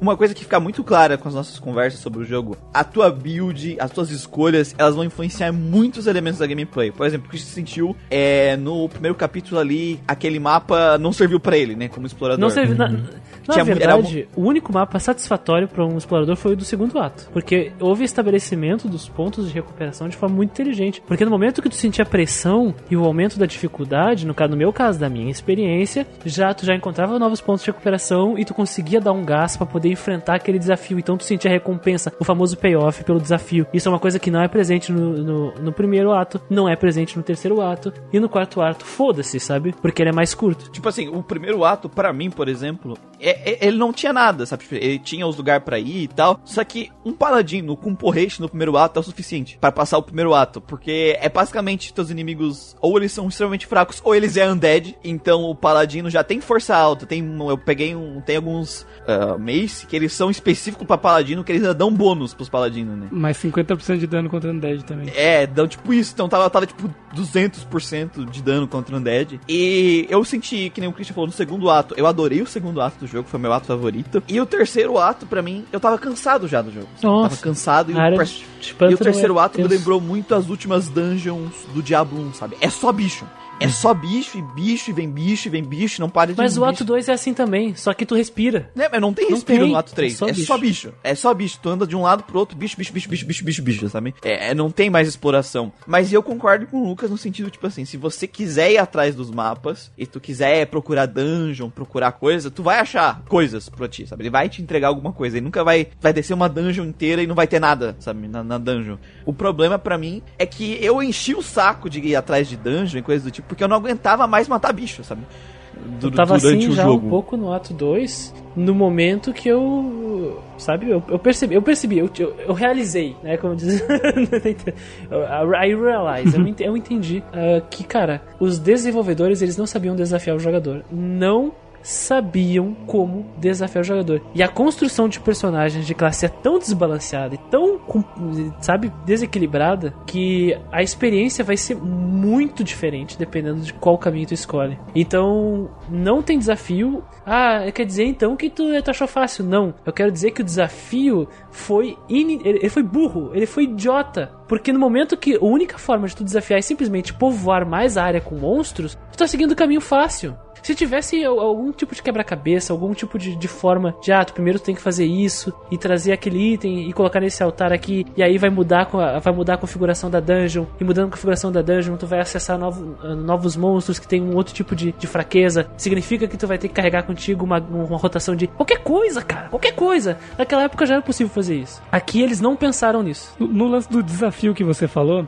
pra mim existem dois tipos. Um deles é a horda, que você falou, que é tipo quando você chega no lugar e tem monstro pra caralho, você tem que lidar com aquilo é, rápido, tipo, eles vão vir pra cima de você, você tem que se virar, dependendo da classe que você tá. É isso é mais difícil, dependendo da classe que você tá, isso pode ser mais fácil. E eu acho que na verdade, pra mim, o desafio real do jogo são as criaturas especiais. Nossa, As criaturas especiais são. Eles, tipo assim, existem vários tipos de monstro no mapa. E é, eu acho que é randomicamente. Eles pegam alguns desses monstros, cria um monstro, ele coloca alguma propriedade nesse monstro. Elétrico, pode ser né, de re- gelo. É, super é, resistência a resistência a gelo. É, ele faz o bicho ser quando você bater, ele sair raio elétrico, faz ele ou ele ser mais rápido ou ele ser mais forte, mais resistente, ter mais vida. Existe a propriedade randômica dele e os minions dele, que são aquela criatura igual a ele que cercam ele, mais fortes.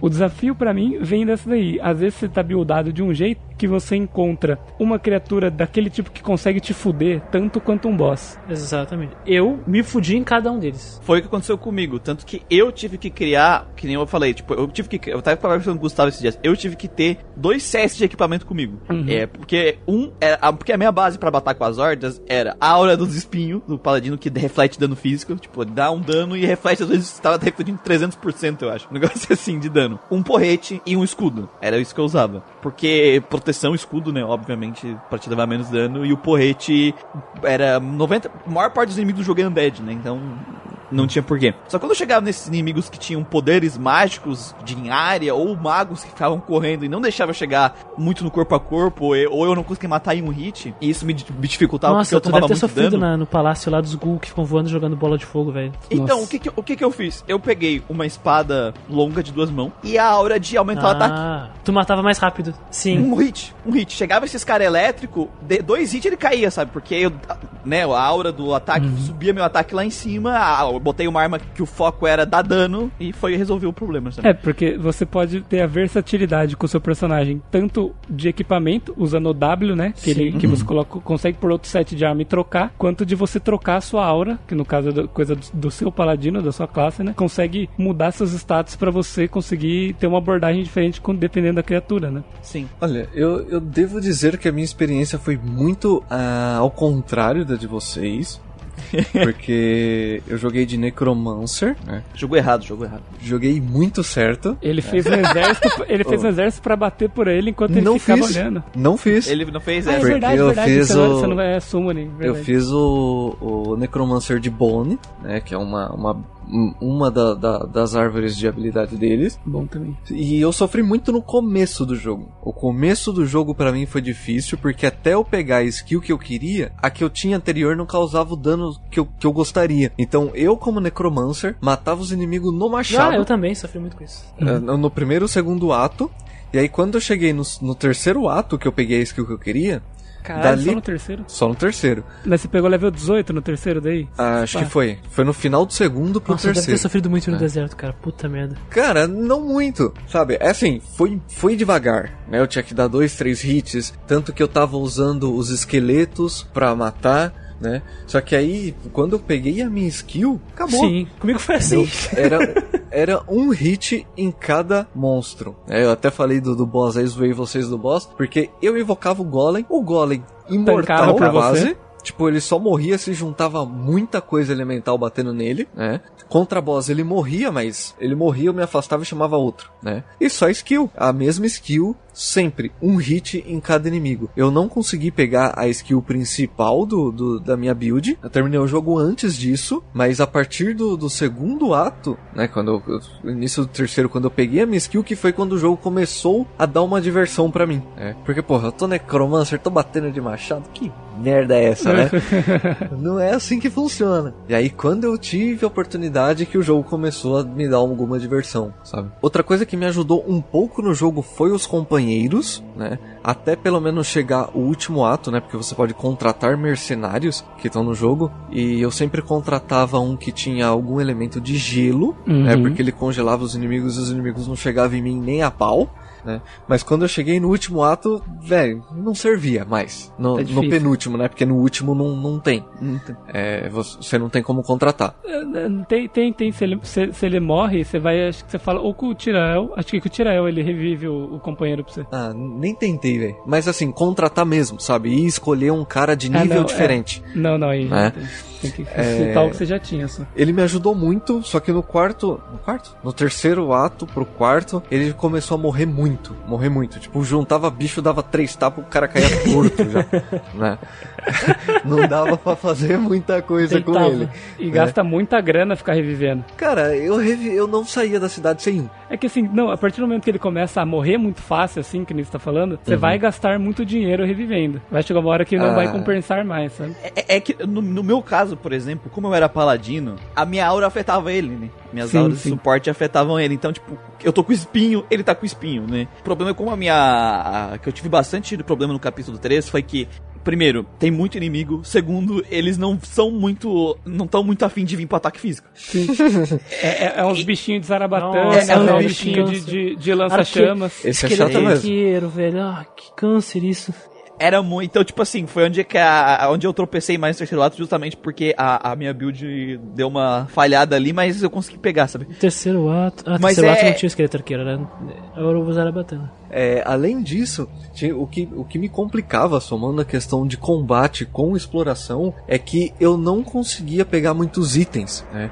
O meu baú, o meu, meu inventário era muita poção de mana para uma personagem, algumas poções de de estamina e uma fileirinha de HP só pra tá ali, né? Eu não uso, mas vai que uma hora eu precise, né? Só que não tinha espaço para equipamento, porque o baú desse jogo é uma merda. E, e- e o seu cinto tava lotado e mesmo assim você precisava de tanta poção? Eu deixava sempre, sempre cheio, porque mana, ele comia muito. Tu chegou a usar o, o cinto com 16 poções? É, são três andares, né? De, de- Isso, Usei tudo, tudo. Deixava a primeira fileira, né? De Era, era três. 16 ou 12? Era 12, né? É, É três quatro, com oito, quatro, doze. né? É, 12, 12. 12. Eu Dois. deixava a primeira fileira, né? A do- da- em três, deixava poção de HP e todos os outros itens só mana. E no inventário, mana pra caralho E no também. inventário mana. E tinha Ima- portal também, porque Imagina- acabava minha pouco, mana, né? precisava voltar e comprar mais mana. Mago pagaça pouca mana. Imagina se tivesse jogado a Lord of Destruction com os Charm, Sim, tá metade do meu inventário era Charme. Era amuleto. É. também. O, o personagem de Lucas, eu imagino ele com aqueles negócios hos- hospitalar com Pingando. um pacotinho de mana e um estamina, tá na ligado? bolsinha. Pingando no- na Arrastando, bolsinha. né? Arrastando com, com... Aquele líquido, aquela, aquele tutti-frutti descendo assim. Isso. É, necromante, né? Necromante, né? Então, o que eu ia falar da exploração que a gente esqueceu, que é um ponto muito importante do jogo, que eu acho que ele acerta e distribui bem, é o que eu chamo carinhosamente de Ah, tapetinho. ótimo, maravilhoso. Que Ah, é os os waypoints. o tá. teleporte, os Waypoint. wayports, Ah. que eles espalharam pelas dungeons do jogo. Não são todas as dungeons que tem, Pontos mas eu acho chave que do é jogo. bem, é bem espalhado. Pontos chaves, assim. Ajudam muito na exploração Uhum. e teleporte. Você não precisa necessariamente depender dos Town Portals, né? Então, pra, pra, pra esses pontos. E, assim, isso ajuda bastante também na exploração. Só queria não deixar Sim. passar o tapetinho. O próprio, os próprios Tal Portal também já, já ajudam pra caralho, né? Town Portal ajuda muito. Eu ia aproveitar a deixa do Muriel, que ele falou primeiro das criaturas especiais, que eu ia falar delas, e dos portais, e o Gustavo já falou aí também, então eu fico muito feliz que vocês lembraram. Ah, a primeira parte são as criaturas especiais. Eu entendo que é parte do desafio, assim como o Gustavo, eu reconheço isso, mas eu vejo eles como um entrave da gameplay. Porque no segundo ato, por exemplo, quando eu sentia, senti, me senti um pouco de diversão jogando esse jogo, porque eu conseguia sentir o respiro, matei, matei, matei, porque meu personagem ele passou um pouco pela dificuldade do Lucas. Eu escolhi um druida da expansão Lords of Destruction e eu segui a build de Wind Druid, que é um druida que utiliza vento pra atacar. Então eu só tinha a única magia que eu tinha que pegar era a principal que soltava gelo e eu não podia in- investir nela porque eu teria que investir principalmente na no escudo de vento e posteriormente no tornado, que foi muito recompensador pra mim no late game no jogo, na parte final do jogo. Eh, mas no início foi muito lento. Eu batia com porrada o tempo todo. Eu era um druida que ficava batendo com espada, sabe, Lucas? Que nem tu, assim, como necromância. E então, quando vinha o monstro com uma habilidade como os besouros do deserto, que cada vez que tu bate neles, eles soltam energia elétrica, ou monstros especiais, cara, era um entrave, era um tranca-rua na minha vida, assim, que eu não conseguia passar. eu, então, constantemente, eh, tinha momentos que eu morria uma vez atrás da outra. Eu tinha... E a pior parte é que tu perde todos os equipamentos que tu tá vestindo, então tu fica sem armadura, tu fica muito mais vulnerável. Isso é terrível. Ah, mas tu tem que saber utilizar os portais. Perfeitamente. Essa é uma vantagem do jogo. Tu pode colocar um portal de retorno a qualquer momento, sabe? Isso é maravilhoso. Só que isso não diminui a falta de noção e a falta de competências dos desenvolvedores de querer estabelecer um desafio interessante. Eles simplesmente povoam com um monte de monstros iguais, tornando a dungeon super povoada. Duvido que seria de qualquer jeito aquela dungeon ali na vida real. Super povoada de monstros iguais, pra só tentar de alguma forma eh, transpor uma espécie de desafio. E aí vem um filho da puta de um monstro especial que atravanca a porra da gameplay toda porque ele toma uma porrada da minha espada e ele não toma dano. E aí tu percebe como esse jogo é desigual em relação ao desenvolvimento de personagens e a e a árvore de habilidades, né? A skill tree dele assim. Ele é muito desigual e muito injusto nisso.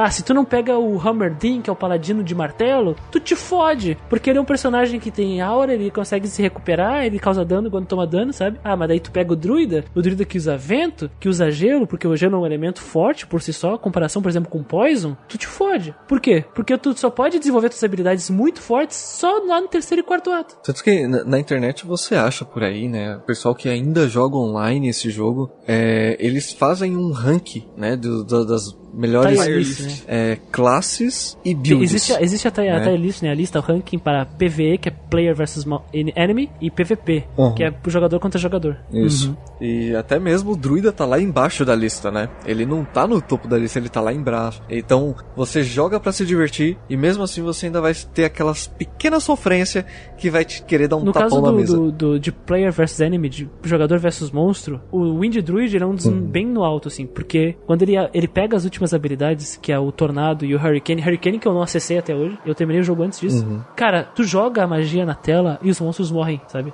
Eu jogo, Uhum. jogo- o jogo joga sozinho. Eu só preciso ficar tomando que nem a Yakut as poções, porque o resto ele joga sozinho. Yakut. Nossa, vai, fosse Yakut, vai cagar um mês Fibras depois. e O, lactobacilos. o, o Indie Druid, o Indie Druid, ele sola o Hell no último, no última dificuldade, na última dificuldade, que é o Hell, ele sola o ato 4. Eu joguei com o Guido, eu e ele. E é muito engraçado que o Guido, caralho, morri. Tá, tudo bem, Guido, eu cuido do teu corpo. Aí eu, tu, tu, tu. Ele volta, não tem monstro nenhum. Porque eu matei com o tornado, cara. O tornado causa dano físico, congela os inimigos. E um tornado é o suficiente pra matar uma fileira de três monstros. O problema do tornado, que isso já é um problema de gameplay, de combate do jogo, que eu já vou falar aqui já também, já vou trazer a polêmica, é que, cara, esse jogo é muito burro em relação a onde tu conjura tuas magias. Porque eu clicava no monstro, porque, na minha cabeça, como jogador, em toda a minha experiência de RPGeiro, né, basta eu clicar no aonde eu quero bater, que a magia, pelo menos, eu, não havia nenhum obstáculo entre eu e o meu, meu, meu alvo. Eu clicava no alvo, minha magia devia seguir até ele, né? Só que o meu tornado ia, fazia a volta no monstro e seguia reto. Por favor, jogo! Falar, falar uma coisa, eu não sei se é só as, eu não sei se é só essa magia ou se todas as magias de vento são assim, mas geralmente eu já joguei com outras classes, ele vai certo. Tipo, era bizarro ver os seus, os seus, os seus furacão dando a volta nos bichos. Cara, o Era combate bizarro, contra o bizarro. Diablo no final foi muito engraçado. Muito engraçado, porque eu tava na frente.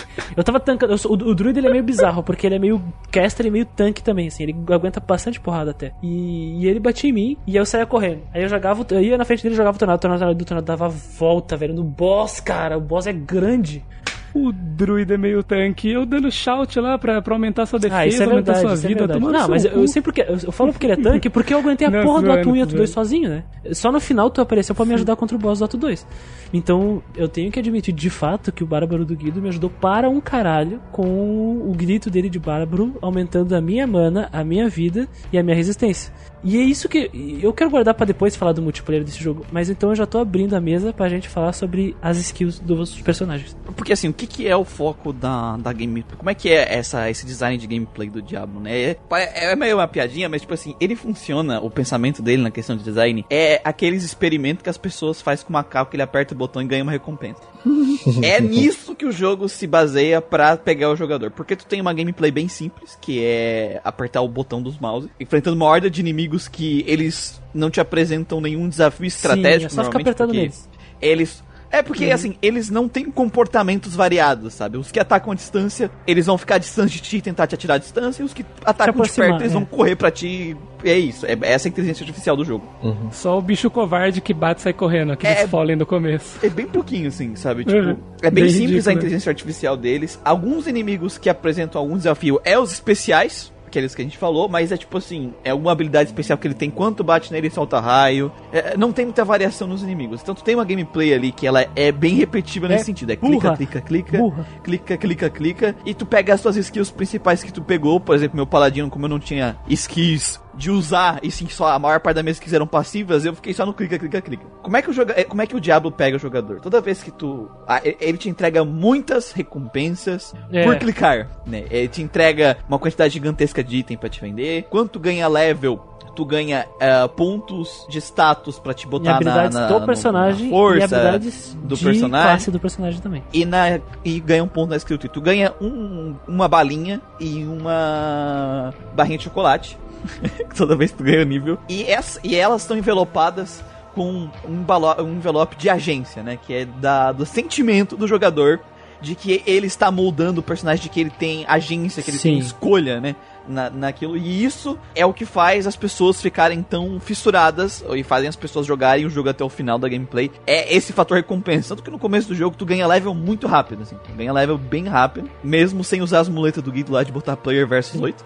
É, pl- é, barra players 8. barra players 8. Mesmo assim, tu ganha muito level rápido no começo. E a, a ideia deles era, no momento que tu comprasse as skills, tu visse automaticamente na tua gameplay o resultado de ter comprado aquela skill, né? De, a vantagem que tu ganhou por comprar É aquela imediato, skill. né? A, a recompensa, no caso. A recompensa E é aí isso cria esse loop que faz as pessoas, apesar de ser uma gameplay simples, é a maior parte da tua energia cerebral, né? Que nem o Christian brinca que quando tu tá jogando o combate, tu fica que nem um Sim, macaquinho lá. cara, tipo, eu- né? Ah, tu gasta na parte de escolher as skills, basicamente. Reject, reject humanity, return to monkey. Cara, eu tava crescendo pelo no meu corpo, assim, tava, eu tava com uma cauda pensa, eu já tava virando macaco já aqui, cara.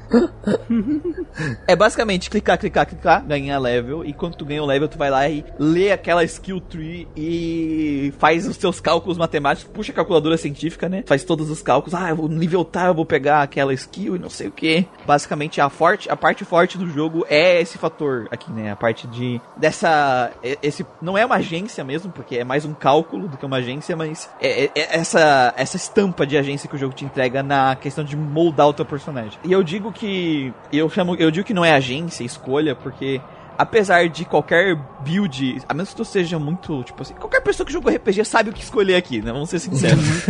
é, é muito o que eu simples tava olhar. falando com o Muriel. Você, tipo assim, existem as builds prontas, mas pra você zerar o jogo, você não vai precisar seguir nenhuma build. É. A menos que você nunca tenha jogado RPG e escolha, ah, vou pegar a skill de cada uma das skill trees, pegar cada uma das iniciais e Uma ficar, vez. e ficar revezando entre elas e fazer uma build completamente sem sentido. Mon- não uma build, montar um carinha completamente que não seja bom em nada e que não consiga avançar. Eu acho muito difícil isso acontecer. Não, né? não vai acontecer. Não, não precisa ir atrás de build na internet. Eu acho que até perde a graça um pouco de tu ir atrás de build. Por quê? Porque justamente o design do jogo, a parte de recompensa dele tá focada em tu brincar com o negócio da, da skill tree, sabe? De tu ir lá, ler, pensar, "Ah, eu vou pegar isso pra fazer isso. Então, pelo menos pra mim, sabe? Eu acho que no momento que tu é, começa a olhar muita build online, eu acho que tu acaba perdendo um pouco essa, essa parte do jogo. assim. Até mesmo os status, né, da- que tem dentro do jogo. Eu mesmo, com, a ne- com o meu Necromancer, só col- coloquei vida só. Não precisei gastar um ponto em magia e fui até o final do jogo suave. O meu paladino é só dano, né? Então, Era dano e defesa. É porque, cara, assim, qualquer pessoa que joga RPG um pouco, sabe? Tipo, eu vou pegar um paladino. É, sei lá, não vou colocar destreza nele. A não ser que tu queira, queira fazer uma, uma build colocar. muito específica também. é. É, mas assim, de forma geral, qualquer build que tu for montar dentro da skill tree dos personagens, ela vai funcionar. Naquelas, né, cara? o que não falta são uh, Green Teasts do, do Forchão, o que não falta são histórias que os caras falam, construir meu personagem cagado, me fudi, olha no que deu. É aquela coisa. Né? Tipo assim, e normalmente eu acredito que a maior parte dos jogadores que jogam com a mesma classe acabam comprando skills parecidas, porque tem, obviamente, as skills mais efetivas e as menos efetivas que tu olha só lendo, sabe? Tipo, cara, isso aqui é absurdo, que nem eu olhei, ah, tu igual meu ataque físico e dá 200% de- do dano que tu tomou no inimigo. Aí eu olhei, mano, que que é isso? Como assim? eu, eu praticamente, o meu personagem andava de cinto, sabe? Tipo, foda-se, armadura. Ah. Quero levar dano. A, a minha maior dificuldade de- ne- nesse ponto, assim, foi a decisão entre deixar o golem mais parrudo ou tirar um pouquinho mais de dano, sabe?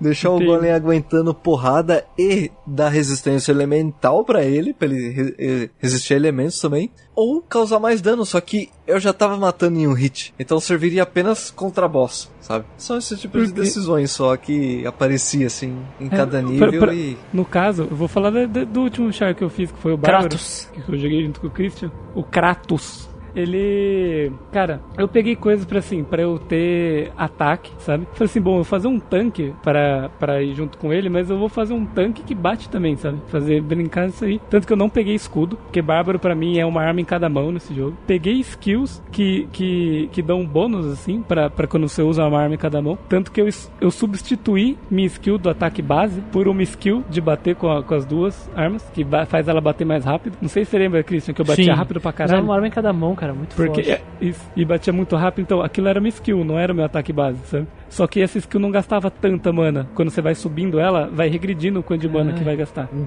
Então ela virava praticamente um ataque base. E daí eu investi nos shouts pra poder ter shout de fear, pra afastar inimigo quando eles cercam a gente e a gente não consegue se movimentar. Investi em shout que aumenta a defesa, investi em shout que aumenta a vida. E o Bárbaro ele tem uma skill tree que eu não usei quase nada nisso aí, que investe, que chama é, Mestre de Combate. Você pode masterizar qualquer tipo de arma, sabe? Você pode masterizar espada, lança, machado, polearm, tudo separado, sabe? Então se o cara manja de alguma arma foda que ele vai pegar em- em- no late game que ele quer pegar, eu quero pegar uma espada X. Ele pode masterizar o bárbaro dele com espada, para quando ele pegar isso aí ele tá monstro, sabe? Dentro dessa skill tree, ele pode masterizar stamina para ele gastar bem menos estamina que outros. Ele pode masterizar movimento, move speed, então ele vai conseguir correr mais rápido. Então se você investe nisso, pra exploração, Tipo assim, não, não é um investimento que você vai bater nos inimigos, sabe? Não vai ser recompensador de na hora de você lutar. Mas pra, explo explorar, você vai correr muito mais rápido, gastar menos estamina. Então você vai, tipo assim, coisas que às vezes enchem o saco em, em certo ponto do jogo, pro Bárbaro é mais tranquilo de se explorar, sabe? Ele é uma das melhores cla- classes pra você explorar. Você libera pulo com ele também. Tem o pulo normal e o pulo que é um ataque. Que ele pula no meio da galera, assim, espalhando a galera. Gustavo adorava se mostrar com esse pulinho. E o pulo eu usava pra exploração também, sabe? Eu usava pra exploração, tipo, você tá andando. Ah, você tem que dar a volta e ir lá naquela pontezinha pra poder vir aqui na- nessa parte que eu tô vendo e tem um rio na minha frente. Eu pulava o rio, sabe? Eu tava naquele mundo paralelo que tinha vários caminhos, não sei o que, que tinha que dar volta. e- É, zigue-zague, monstro, mano. Eu ia pulando com o Bárbaro, Aí sabe? Guido, Tipo, oi Cris, eu tô aqui. Eu, cuzão, vou ter que dar a volta. E ele dando volta, sabe? Era engraçado. Às vezes, tipo assim, quando tem um personagem. Quando tá dois personagens enfileirados, eu não consigo atravessar o Christian pra ir bater nos inimigos. Eu era tanque e às vezes ele tava na minha frente, e tipo, parado usando magia, eu não conseguia avançar, eu pulava ele, sabe? e tipo, o Bárbaro ele traz essas coisas assim. E, por exemplo, a maga, quando ela tá avançada, bem avançada, tipo, level, sei lá, 30, ela libera teleporte, que é uma magia avançada no jogo. Que, tipo, a primeira gameplay da maga, a exploração pode ser uma merda, mas quando ela joga o New Game Plus, ela tem teleporte, ela consegue fazer a mesma coisa que o Bárbaro faz também, de teleportando, sabe? Então são coisas que, tipo, tem magias que não afetam diretamente a luta, mas elas afetam exploração. E isso às vezes recompensa pra alguém que, tipo, nossa, o ato 2 é enorme, tem que correr por ele, mas você tá, tipo, no New Game Plus com um bárbaro que você investiu nisso aí pra você não, não vai cansar, sabe? Ah, cara, por isso que eu caguei pras, pros, pras magias de ataque do Paladino. Eu sei que, tipo, depois, quando depois terminei o jogo eu fui ver as builds, tem, tipo, Blasted Hammer, tem umas, um negócio fudido, tá ligado? Sim, sim. Mas eu não queria lutar. Eu tava de saco cheio. Você só queria apanhar. Eu, cara, assim, pra ser justo, eu não usei só a, os espinhos, né? Tipo, eu não botei só skin, espinhos e concentration no meu paladino, né? Obviamente. Aham. Quando- porque quando a situação enfeiava, os inimigos começavam a vir muita horda, porque a poção desse jogo ela não cura instantaneamente a tua vida, né? Ela Uhum. meio que cria um pseudo, um pontinho de cura ali que vai regenerando, né? é, ele cria regeneração, isso aí. É, só que se tu perder a vida que tá no total, mesmo que tenha um tanto pra regenerar, tu morre. Uhum. Então, às vezes, quando enchia muito de inimigo, eu ativava o instinto, o instinto superior. né? Tá, tá. Porque tinha uma skill do paladino que era basicamente aumenta a chance de tu não tomar golpe. Assim, eu botei essa skill lá no alto também. E tipo, vinha 10 inimigos pra. A cada 10 hits que aí davam em mim, acertava um, sabe? Então. Sim.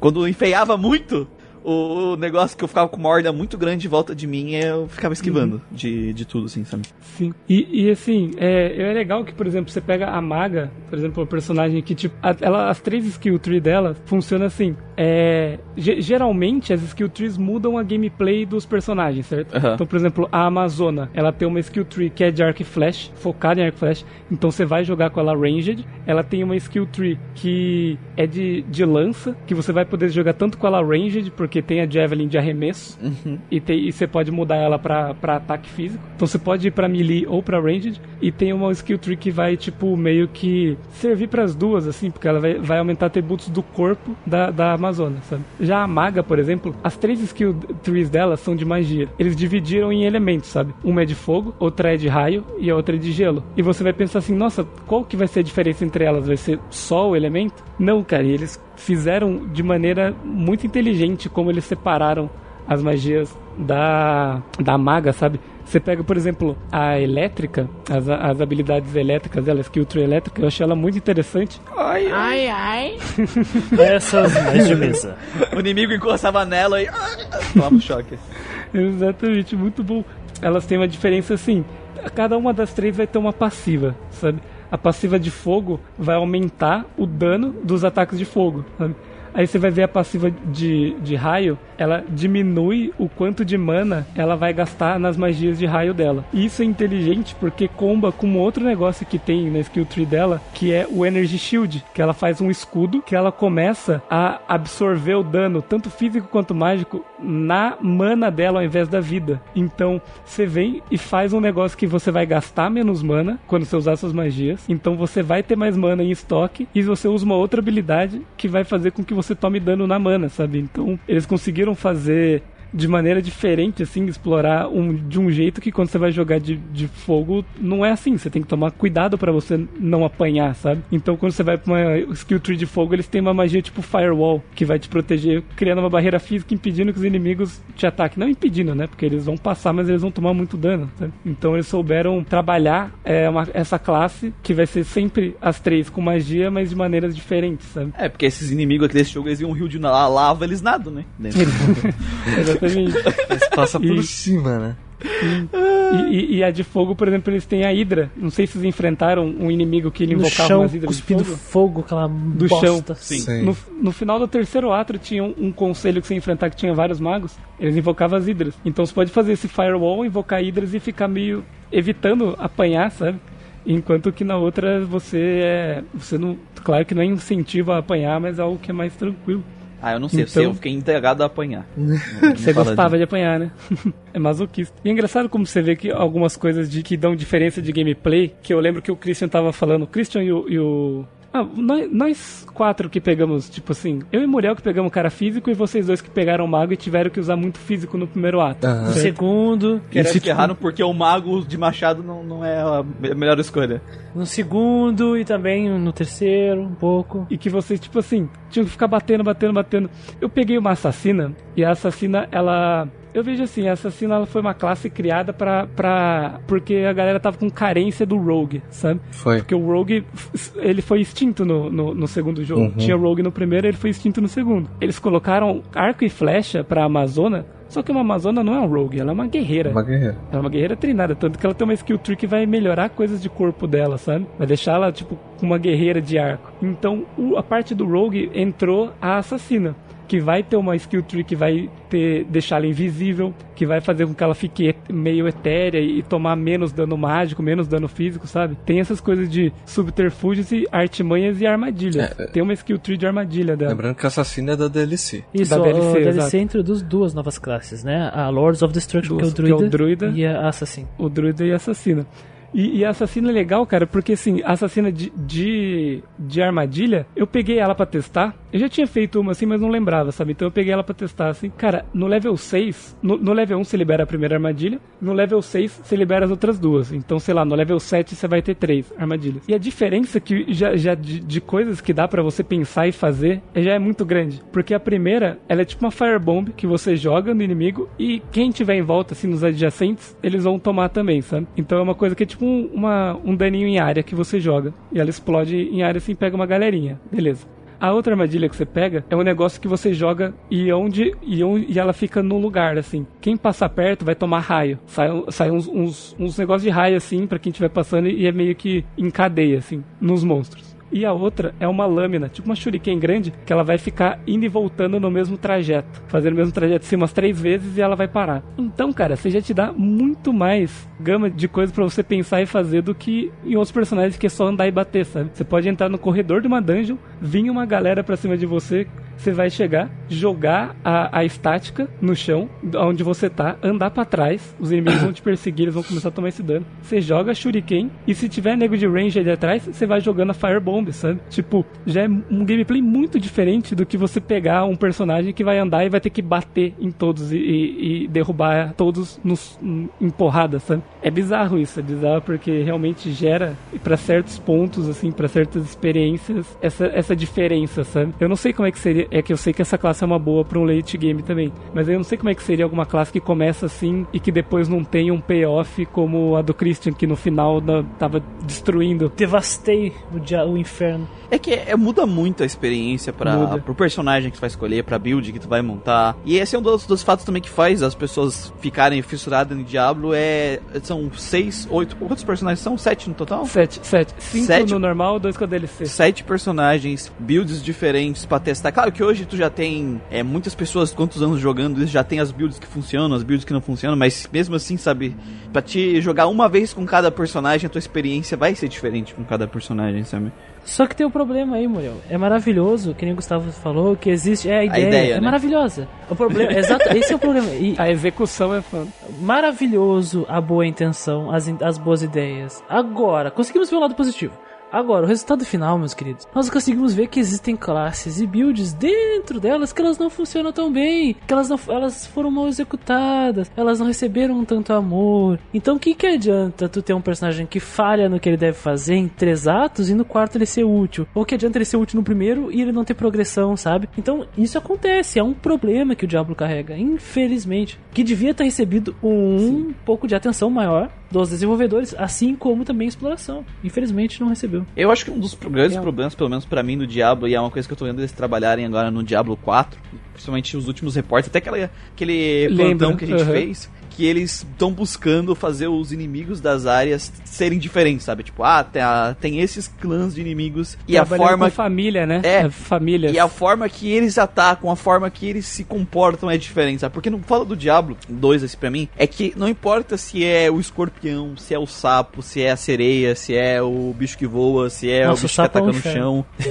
Todos eles vão se comportar da mesma forma, sabe? Eles vão Sim. Uhum. te ver e partir pra cima de ti, vai ter uma horda de inimigo em O volta sapo de é, ti. diferenci é, Tem uns diferen- que é corre diferenciado muito. porque ele, ele age como os outros, só que quando ele ataca, ele pula por cima de ti. Ele tem o dom de pular. E é um inferno, porque ele tá junto com os outros que. Ai, O, o que eu vejo, por exemplo, que eles estão fazendo no Diablo é, vai ter esse clã e aí tem uns caras que eles ficam pulando, que nem, uma, que nem o coisa ali.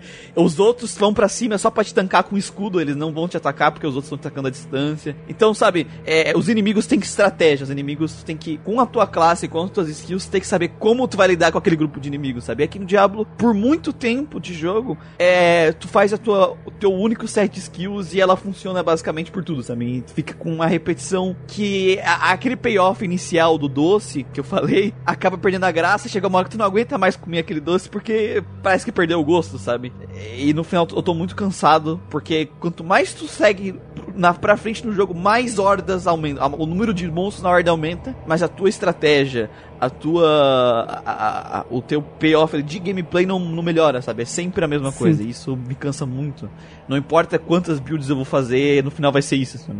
Eu acho que eles apostaram também muito na curiosidade que o jogador vai ter do até quanto o meu personagem consegue chegar, sabe? Ele libera uma skill no final do, do jogo, assim, supondo que você zerou o jogo level 30. Você liberou aquela skill, matou os inimigos lá e ela tá tipo level 2, 3, digamos.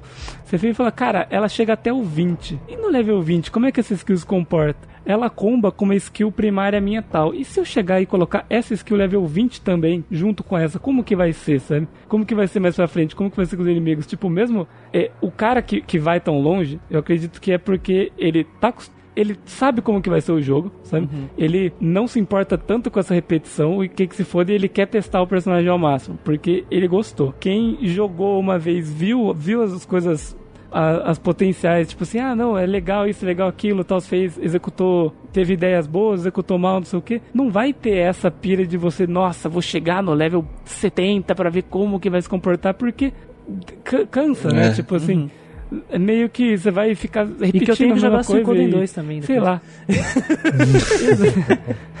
Não, e Tipo cara, é, o, o que eu queria dizer rapidinho, Gustavo, é que tipo assim, o cara que tá, no- tá de- desse tipo que gosta, que tu fala, ele não gosta da gameplay de Diablo, ele gosta de montar build É. e ver É a build funcionando. Ele gosta de É o famoso montar. jogador de D&D que nem tem grupo pra jogar e fica com um monte de ficha, criando ficha em casa. É esse cara.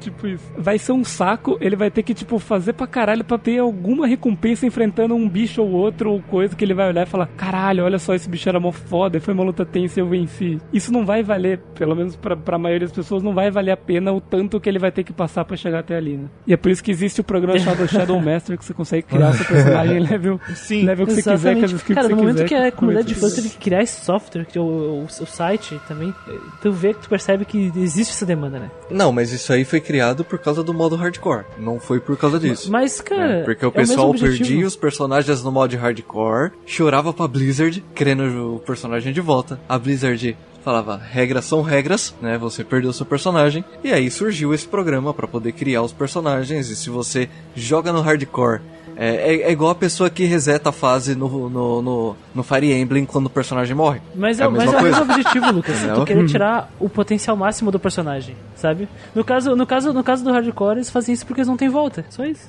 Mas eu acho muito ridículo, tipo assim, modo hardcore, se você o personagem morrer é game over. É tipo assim, é um modo desafio. Aí o cara, ai, perdi no modo desafio, quero meu char de volta. Ah, vai E cria ele em série no jogo. É igual Fire Emblem. Ah, ah, tem um personagem que eu gosto aqui, morreu na guerra, vou, reini- vou reiniciar. É isso aí, cara.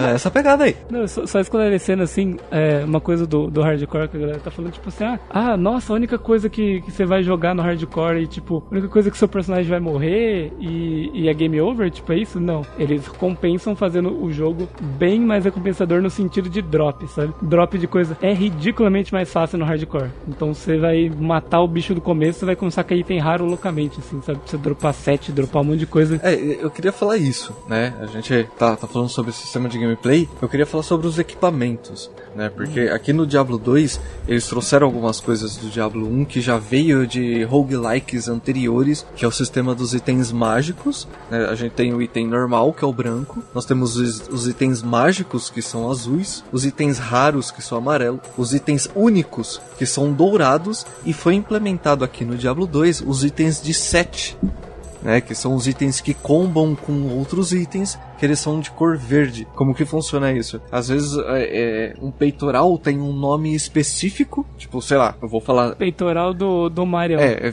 é, peitoral do Marius. Aí você vai lá e acha a bota do Marius. Aí ele já te dá um bônus de mais 3 de força. Aí você vai e acha a luva do Marius, né? E isso vai aumentando os seus os seus status combando mesmo, né? Conforme quanto mais itens você tem daquele set, mais forte você fica, né? Mais, mais forte fica o combo, na verdade. É, e outra coisa que foi implementada aqui também foi o sistema de soquete nos equipamentos, né? Que não tinha no 1 ainda, foi implementado aqui, que são as joias que a gente pega que também dá, dá bônus, seja de recuperação de mana, seja de é, Depende do equipamento de ataque. Se ela for De uma dano. capacete, ela dá alguma coisa. Se ela for uma arma, ela vai dar outra diferente. né? A, a mesma joia. E são várias joias, né? Tem uma joia vermelha que Escudo, dá outra vida, coisa. por exemplo, mas se você equipar em outra parte do corpo, ele dá outra coisa. É, né? no- a vermelha, se não me engano, na espada ela dá dano de fogo, a espada daí, um negócio assim. É, E, e no corpo, e acho que na- no escudo é resistência a fogo. Isso.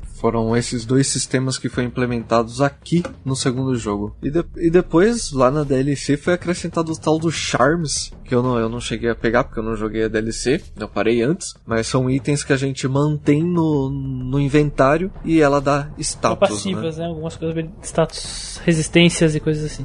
E, e aquelas, e aquelas pedras que ele tá falando, dá pra você colocar no Horadric Cube, que é um item do jogo, e você fundir elas. A cada três de um mesmo tipo você funde e faz uma mais forte. É, a, a gente acabou nem falando do cubo, né? O cubo é, é um, é uma alquimia que tem dentro do jogo, né? É, é outro inventário que você pode fundir poções, você pode fundir gemas e isso vai dar um resultado diferente. Né? São combinações. E você pode fundir também. é, é, tem as runas que foram implementadas também na, na, na As expansão. runas, sim. as runas e você pode fundir runas também. Na verdade, eles, eles têm uma, uma formulinha que é tipo runa tal mais runa tal mais runa tal dá runa tal, Aham. sabe? Às É. vezes, tipo assim, tem tipo um, um Joken Pô de runa. Tem as receitas, né?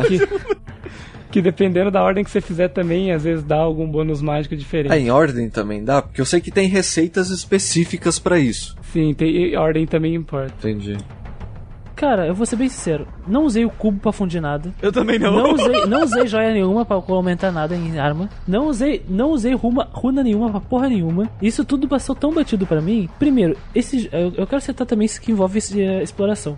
O jogo não te conta absolutamente nada sobre nada que tu pode fazer. Porque tu vai descobrir sobre ru- runas, joias, porque tu vai ficar, que porra é essa? Socket no item, sabe? Escrito. Ninguém vai te dizer, olha, se tu pegar essa pedra e essa aqui, tu vai conseguir dar essa aqui. Quem, quem me contou sobre isso foi o Dani Zorno, do grupo do Discord. Eu nunca na minha cabeça se passaria, sabe? Que eu precisaria. ah, a única vez que tu usa itens que o jogo ele te diz, tu precisa fundir isso utilizando isso, é o cubo no modo história lá com a espada, ou com o cajado. O cajado especial da quest. É, e aí tu descobre que dá pra fundir É, coisas, mas, mas- eu não tento. Eu, eu- não fiquei. Eu não Só que tu vai ter que procurar na internet, sabe? Fórmula, por favor, sabe? O, o jogo, pelo menos, ele nem que te entregasse um pergaminho pra tu tivesse uma lista e tu fosse completando a lista, sabe? Coisas assim. Então é pobre. Ó, eu, eu acho que se você perguntar sobre o Horadric Cube pro Decard Ken, ele te explica Não, melhor explica, sobre. explica. Ele explica melhor sobre. Só que, só que a ordem das runas realmente é algo que você tem que. que, que a galera descobriu e daí postou em fóruns fórmulas. Então sabe? é Foi algo que, que o pessoal foi atrás. Mas acho que o que o Christian tá falando é que, por exemplo, vários jogos de hoje em dia, quando tu tem esse tipo Não de só de hoje em dia. Não só de hoje em Por, dia. exe- é, por exemplo, tipo assim, o Odin Sphere lá que a gente jogou, tem as, as receitas, né? Tu- o jogo, tu- se tu explorar ele, tu acha rece- as receitas, tu acha... Ele te recompensa. a- a- o- o- Seria, seria o ideal, seria Isso. o ideal, ele, ele, quando tem ali, sei lá, são 100 receitas e quando tu faz uma receita no teste, ela, e tu acertou, ela marca lá a receita que tu fez, sabe? Dos itens. Então, Uhum. é, tu tem, tipo, aquele fator que a gente fala do ponto de interrogação, né? Tu saber quantos que tem, se vai dar certo, e aqui meio que tu fica perdido, não sabe o que, nem, que funciona, nem o que que, como que se fosse o. NPC que te vende poção, sabe? Ele tivesse lá uma aba que falasse Recipe. E aí tem um monte de interrogação, um monte de, de, de coisa que tu pode ir complementando. Colocar, o, nem que se fosse o ícone do item, mais outro item igual interrogação. E pra tu poder ir testando. Cara, o que falta nesse jogo é instigar. Ele te entrega coisas, mas ele não te instiga. E isso torna a gameplay e a exploração chatas e ineficientes. Eu vou só abrir o manual pra ver se tem alguma coisa que eu não me lembro. Não tem nada sobre o cubo no manual do jogo. Ele fala que foi, é, tipo, na, na- no, no segundo manual, tá? Do Lord of Destruction, É, ele é dito que foi adicionada novas receitas. Que receita? É. Que receita? Então, eu não sei se é de- se foi acrescentado algo na DLC. Miojo com leite tá? condensado e su- suco tangue, né? Que nem é. No- Nossa. Não, eu nunca falei pra você sobre isso? Não, deixa Nossa, quieto, deixa quieto esse Isso aí assunto aí. ficou popular É bizarro, Alley né? lá do Discord. Não, deixa quieto esse assunto aí. Já tá doendo o estômago aqui. Coisa interessante, que eu gosto agora. Não, só só tô batendo no jogo, né? Que eu gosto. Cara, e, e eu, e eu devia. Eu já vou falar isso xingando o jogo também. Esse jogo não devia ser feito para single player. Ele tinha que ser multiplayer. A- ele é não, multiplayer. ele tinha que ser feito para só multiplayer. Tá entendendo o que eu quero dizer? Esse jogo é divertido no multiplayer. Quando tu tem duas classes interagindo, tu tem habilidades que se complementam e personagens com habilidades diversas, utilizando elas para o bem comum, sabe? Então, isso é importante. O Diablo consegue pegar a essência que veio lá dos RPGs de mesa, onde tem uma equipe, a famosa party, que se complementa. Então, mesmo no início, quando o personagem contratado era mais útil do que o meu druida, eu tava utilizando as habilidades do druida para congelar os inimigos pro Guido poder bater com mais facilidade. Então, eu sentia que, mesmo que o NPC fosse mais útil como personagem naquele momento, eu tava ajudando de alguma forma. Isso é recompensador. Isso é uma coisa que o multiplayer do Diablo traz, e jamais essa experiência acontece quando tu joga single player. Cara, eu não sei o que você quer dizer com isso, porque o jogo foi lançado com multiplayer. Sim, cara, só que eu acho que o- a experiência do Diablo tinha que ser obrigatoriamente multiplayer. Não, não, aí, aí, eu- aí eu recuso pra qualquer jogo, a menos que seja MMO. Ele foi feito pra ser jogado multiplayer. Claramente, assim, eu vejo. Ele é um Uhum. jogo multiplayer que tem opção single player, sabe? Tipo assim, é, o- é uma opção. Isso é foda, Christian, porque eu posso comprar o jogo e não ter nenhum amigo e querer jogar o É, jogo. é, sabe? Por isso que esses jogos têm a opção single player, para te poder ter a experiência que tu quiser jogar, sabe? Ele funciona na single player, só que Funciona. ele é 10 vezes melhor na Funciona multiplayer. naquela sabe? bosta, né, cara? Do jeito que a gente tava falando. É, mas Então, isso se, é tu vai, se tu vai jogar single, ah, digamos que o, o cara quer ter experiência nos anos 2000. Vamos pensar no Brasil. Estamos no Brasil, nossos ouvintes geralmente são brasileiros, normalmente. Sim. Brasil. 2000, 2001, tu compra Diablo 2 na loja. Uhum. Tu vai jogar multiplayer como? Lan House? Aí Fala que na tá. house. Naquela Aí época que tinha tá. a Ragnarok Online era. Por mais que tu tenha a experiência do. Diablo na Lan House, tu não vai ter a comodidade do que nos mercados principais que esse jogo proporcionou, que era os Estados Unidos, a Europa, tá entendendo? Mas daí não é culpa Não, do eu- jogo eu tô também. falando- É, 2000, eu nem pensava em ter computador em 2000, velho. O fato de tu tá preso no multiplayer, digamos que é, eu tô, estou me referindo à experiência. Se tá preso no multiplayer, talvez o jogador ele extraia uma coisa do jogo que uma faceta do jogo que infelizmente existe e ele acabe só experienciando essa faceta, infelizmente. Então, eu, por exemplo, eu, eu acabei esbarrando no Diablo na House no passado. Eu achava legal, só que eu nunca me entrei a fundo. Fui jogar pra valer agora. Joguei multiplayer primeiro e segundo ato. Tive um momento que eu joguei multiplayer no primeiro ato, quando a gente explorou a primeira caverna. Mas joguei efetivamente no multiplayer o boss do segundo ato em diante. Com o Gustavo, nosso amigo que está presente aqui no podcast. Oi, gente. Então, ele jogou com o Bárbaro, que utilizava o grito de Fear, usava a habilidade de aumentar a mana, a vida, sabe, resistência, enquanto eu utilizava a, ma- a magia, que era um extintor de incêndio que congelava os inimigos. Isso funcionou pra gente? Extintor de incêndio, Didi.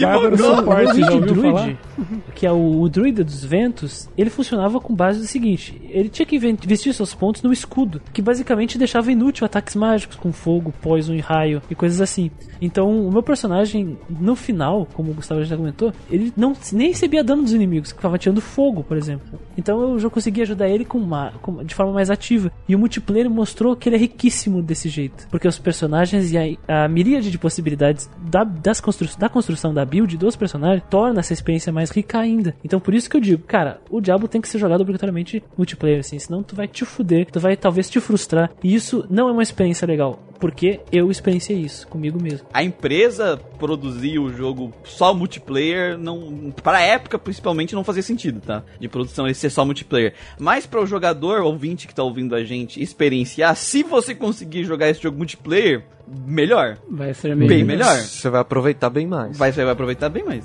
Na verdade, até um. Se tu conseguir jogar multiplayer, jogue multiplayer, assim, não tem dúvida que a opção multiplayer ela é superior. No PlayStation 1 aí. No PlayStation 1 dá é melhor jogar multiplayer o Diablo 1, sabe? Então, assim, se puder jogar multiplayer, se tiver com quem jogar multiplayer, ou quiser juntar um grupo de amigos, ah, vamos jogar nós quatro Diablo 2 multiplayer, vai ser muito melhor. Muito Os melhor. quatro de paladino.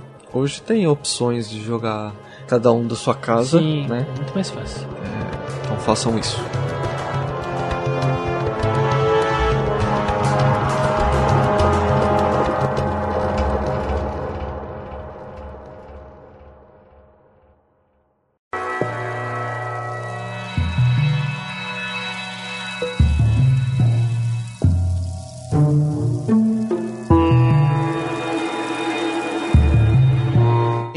Para a parte artística do jogo e pulando direto para as notas. Vai ser bem breve. bem Cara, cara, de uma coisa que não existe.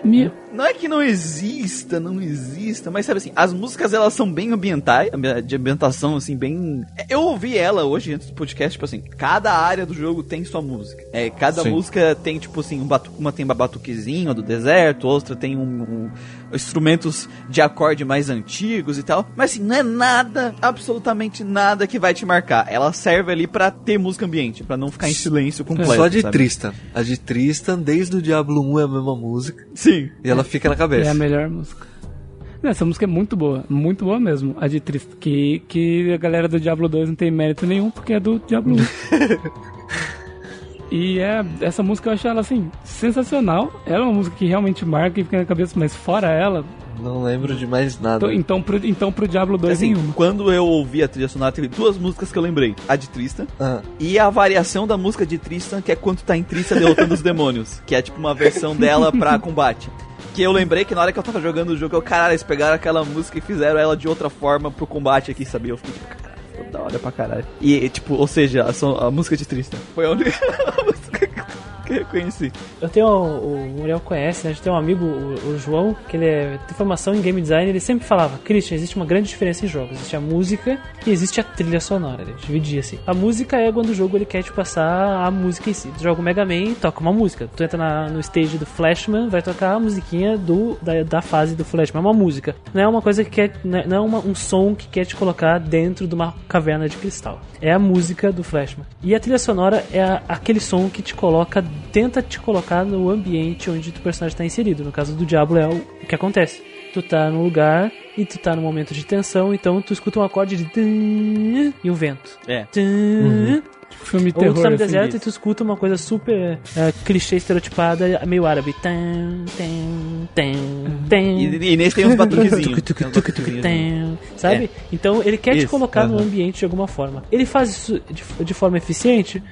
Faz, só que tu mal escuta isso, porque isso é. É, funciona. É, aí- É aí muito tá. Não, baixo, aí na que verdade. tá. Se não tivesse, lá, não faria diferença. Se tivesse só o vento ou a música, sabe? Então, não. é, Eu acho que os efeitos sonoros do jogo cobrem muito essa música. É demônio Sim. gritando, é magia estralando, né? E essa música é. Pra ela querer te pôr num ambiente, ela é muito suave. Sim. É. Não E faz é- diferença se ela tá ali exatamente. né? E ela é muito pontual também. Então você tá prestando atenção na ação e você não tá E ouvindo não ela. existe a transição. Mas é que tá, Lucas. A trilha sonora ela não tem que ser ouvida, ela tem que te colocar e tu se sentir dentro do jogo por causa disso. Só que nem pra isso ela serve. Porque as transições elas, elas não funcionam. O, o que eu acho legal, por exemplo, do Baldur's Gate que a gente falou, a, a taverna. A música da taverna, ela te passa completamente o clima de uma taverna, sabe? Tipo, e aí e os efeitos sonoros que eles colocaram, por exemplo, é da dos pratos batendo, ah, uma conversinha multidão. uma é, uma risadinha de fundo, só Sim. que isso não tampa a música e a música não tampa aquilo, então tu sente realmente que tu entrou numa É um taverna. ambiente vivo, né? Quando tu entra lá na, na, na, na dungeon de ferro lá, que o pessoal, coisa é, tu vê umas picaretas batendo. Gota vê, e, e, a- e tu tem a musiquinha tocando, e tu escuta a música, e, e só que, tipo assim, tu escuta ela, mas ela tá ali pra te imergir, mas tu tá escutando ela, sabe que ela existe. Quando eu escutei a trilha sonora do Baldur's Gate, eu lembrei dessas músicas. Quando eu escutei a trilha sonora do Diablo, eu não lembro das músicas, e tipo, tem músicas que teoricamente, tipo a do deserto, era, era pra mim ter ouvido um milhão de vezes, sabe? Que é gigante o deserto. É, não, eu, por exemplo, pra ser justo, eu lembrei da música lá do, do primeiro acampamento do jogo, sabe? Ela, é uma outra música que eu lembrei enquanto tava escutando a trilha sonora. Mas tem tanta música, assim, tem uma música de boss do Mephisto, cara, eu não lembrava que aquela música existia, sabe? Tipo, é uma boss fight. As boss fight tem música, eu não consigo Mas- lembrar disso. Mas ela é uma música igual a outras outras músicas, sabe? Aham. Você escuta, quando você coloca ela, ela não tem nada de especial. Se ela não tivesse Mephistos theme song, e fosse tipo outra música, ia ser uma música qualquer. Ela, ela Banheiro não tem teve nada, song, sabe? né? Tipo, Lavar a louça tem missão. Tem música que eu só reconheço porque eu já joguei o jogo e já ouvi, sabe? Mas assim, eu não lembro dela. Eu não lembro da existência dela. Se eu colocar pra, tipo, pra entrar no jogo, eu vou ouvir falar, ah, legal isso aqui, verdade. Mas não é nada memorável, assim. Quando eu comecei a jogar, eu tava jogando de fone de ouvido. E eu me peguei em alguns momentos, tipo, descendo dungeons aleatórias que não fazem parte da- do que você tem que fazer. E eu tô descendo e eu paro assim e falo, nossa, mas não tem música, tá, tá silêncio. Diversas vezes eu peguei fazendo É isso. que tu não sabe quando tem Sabe? transição não, ou não. não sentia presença. Tanto que eh, eu tava jogando com fone exatamente pra, pra absorver mais sobre o jogo. Eu desisti, eu coloquei na caixa de som e deixei. Depois de, de- depois de algumas vezes que eu joguei. Deixei na caixa de som aberto. Tipo, eu não tava sendo imerso naquilo, sabe? Tem, tem mais silêncio do que o Diablo 1 que tem uns. Pois é, cara. Se, sim, sim. Agora, agora, se o silêncio fosse silêncio de verdade, ia ser bom. O, pro- o problema é que às vezes o silêncio tá lá e. sim, sim. E aí tu fica, what? Então. Passa, passa um, passa um Aí motoboy. tu tá no deserto. O que, que tá acontecendo? Vai acontecer alguma coisa? Não acontece nada, era só uns besouros na tua frente, sabe? Ele- É. Em contrapartida, a, a in- a incapacidade sonora da- das, de música e de ambientação, os efeitos sonoros, eles são recompensadores. Porque o jogo ele tem um payoff sensorial muito bom. Quando tu Ah, é congela um monstro, tu escuta o barulho do gelo trincando. Quando tu bate o monstro, tu escuta o gelo quebrando. Quando o monstro ele, ele, ele recebe o dano, o impacto, ele. Aquela, o impacto gemido do sangue, tu escuta quando ele explode. Isso é um payoff musical e sensorial muito bem feito. Assim. Esse é um mérito do Diablo 2. Só que infelizmente ele não tem o outro lado. No caso do, do Baldur's Gate, ele era muito completo, né? Nesse, nesse ponto de vista. Uhum. Nessa parte de, Exatamente. de som, até nas dublagenzinhas. No, no caso do Era Diablo da hora. 2, ele, ele, ele tem um O- pedaço só, infelizmente. Cristo, Ah, o portal, portal, adoro. É o portal. o portal. Adoro essas coisas. É, Eu, eu gosto, eu gosto, tipo assim, da dublagem do Diabo 1 e do Diabo 2, porque tem pouco personagem, na verdade, que é dublado. Mas eles passam toda a personalidade dele nas vozinhas deles, cara. Eu gosto da dublagem do Diabo. Eu gosto muito do, do dublador do Deckard Ken. São cara. boas vozes, né? A dublagem é, é um ponto forte no Diablo. Né? Desde o primeiro, eu gostava muito daquela, daquele narrador, né? Quando ele começa falando, no 2, até no 3, que vem posteriormente. É uma coisa que a Blizzard investe Sim. sempre, né? Não só no Diablo. Nos jogos mais atuais dela também, ela investe muito em dublagem. Sim, é realmente. E, e é legal que você vai, por, por exemplo, você vai conversar com o arcanjo, você sente a diferença de estar conversando com uma criatura Sim, divina. Sabe? Tipo, eles colocam tipo um eco, assim, e, e uma voz mais distante, assim, superior. Joga legal. E, É por isso que o Diablo quer quebrar tudo. porque- Dragon Guarda pra Breach of Fire 5. e os demônios falam as paradas bizarras deles que a gente não entende e que quando toca ao contrário é dica de, de higiene. É isso, tá vendo? O, o anjo manda você jogar Legaia e o Diablo manda você escovar os dentes. Quem que é melhor aí? Fica a dica. E assim, quanto à parte visual agora, tem uma coisa que eu tenho a dizer, assim, eu não sei se vocês concordam, que assim, eu acho o jogo, ele é bem inexpressivo, assim, os. É, personagens. não existe nessa expressão. Eu acho que ele é bem inexpressivo, só que ele ser desse jeito fez com que ele envelhecesse um pouco melhor do que alguns jogos dessa época, assim, sabe? Ele é mais simples, mas ele, pra mim, ele não agride tanto os olhos, o, o gráfico da época. Não tô dizendo das CGs, as CGs envelheceram muito Sim. mal. Lembra que o filme do, do Final Fantasy é desse, mais ou menos desse mesmo ano. né? É, é, exato. É, Pois é. desse ano. Eu acho que essa visão do jogo, assim, eu consigo jogar ele até hoje, assim, tipo, tranquilamente, sabe? Ele é inexpressivo. Ele não me agrediu né? os olhos também. Ele é, mas ele é tranquilo de jogar hoje em dia mesmo assim. E eu gosto do, do- do- dos equipamentos, eu acho eles muito bem bonitinhos, assim, o... o- Vai mudando, né? o- É. É, não, não dos modos, o, o desenho deles quando você você vê no inventário. Assim, Ah. Ah, no inventário, no, no, no inventário que as crianças, ajuda as crianças a aprender a organizar as coisas. É, ajuda as crianças a organizar a porta-mala pra viagem. Eu gosto dos models. Tipo, não, não dos personagens, tá? É, equipamentos aparecer no modelo de personagem. Eu Eu gosto disso. Em todo jogo que tiver, gosto. Não, esse, esse esquece. E no Gate? Esquece. Também tinha. E, ó, e a- tinha. Eu não lembro o que eu falei É, sobre isso lá. tinha, eu acho tinha, que eu tinha. falei que eu gostava. Eu sempre gosto disso. Eu, eu gostava, eu gosto, e assim, principalmente do 1, que do 1 é tipo assim, você passa o jogo inteiro trocando de armadura e não muda nada, é só a armadura do final Nossa, que é, muda a armadura é, inteira. Na verdade, é, é- é armaduras especiais, né? Que você pega. Você tem que fazer É. uma quest pra pegar essa armadura. Às vezes vem, às vezes não vem. Sim, exato. E, e daí no 2, quando eu já vi que as, as do começo já mudavam alguma coisinha ou outra do personagem, Uhum. tipo, eu já fiquei, Sim. nossa, satisfação na hora, instantânea, capacete. Foi legal. Acho que é isso, né? É, cara, não tem muito o que falar do, do- do visual dele. Eu gosto também do, do monstro do Lago Ness. Esse é legal. Aqueles Ah, é legal. que saem da água. Eu gosto muito desse tipo de coisa. Eu não. Não é muito fácil de ver. Talvez em jogos mais atuais tenham, mas não é uma coisa muito fácil de ver. Gosto muito, né? Os esquemas dos demônios é naquele, né? É visual do demônio. O demônio mais forte só tem a cor do nome diferente, talvez uma cor diferente. A cor Né? dele. é. E segue. Ah, eu gosto do design dos boss também, assim, sincero. Tipo, eu acho o Mephisto massa pra caralho. Ele é só uma parte. Ele é só um tronco, cara. Ele é um tronco voador. Ah, é verdade. Ele é só um toco, né? Ele é um tronco voador assim, só tipo meio, meio mal, feitão ainda, sabe? Ele não voltou à forma Aham. dele. Diablão bombado. O Baal é uma criatura mais. Ele parece que ele é meio tipo uma criatura com quatro patas, tá ligado? E tipo, e um peitão assim, aberto no meio. Andariel cheia das. Das garras dela ali, cheia dos. coisa meio aranha. Gosto do design dos O bosses. Diablo correr de 4 me divertiu muito, tá? O- Uma coisa que eu quero falar assim que me incomoda um pouco no design é, tipo assim, eu sei que pra cada capítulo, cada ato, muda os inimigos. Mas eu não aguento ver a cara dos inimigos do mesmo ato, cara. Porque assim, tipo assim, sei lá, tem um grupo de cinco inimigos no ato. E é um. e- Só que tem 30 tipos de inimigo diferente, porque tem um pala- palette swamp deles assim infin- ao infinito, sabe? É, enche muito o saco. Claro, quando passa o capítulo, muda os personagens, aí tu ufa, dá descansado. Mas quando chega na metade de cada arco, sabe? Tu já cansou de, tipo, tu entrou na área nova, ah, eu sou eu verde, sabe? Então, isso me irrita um pouco.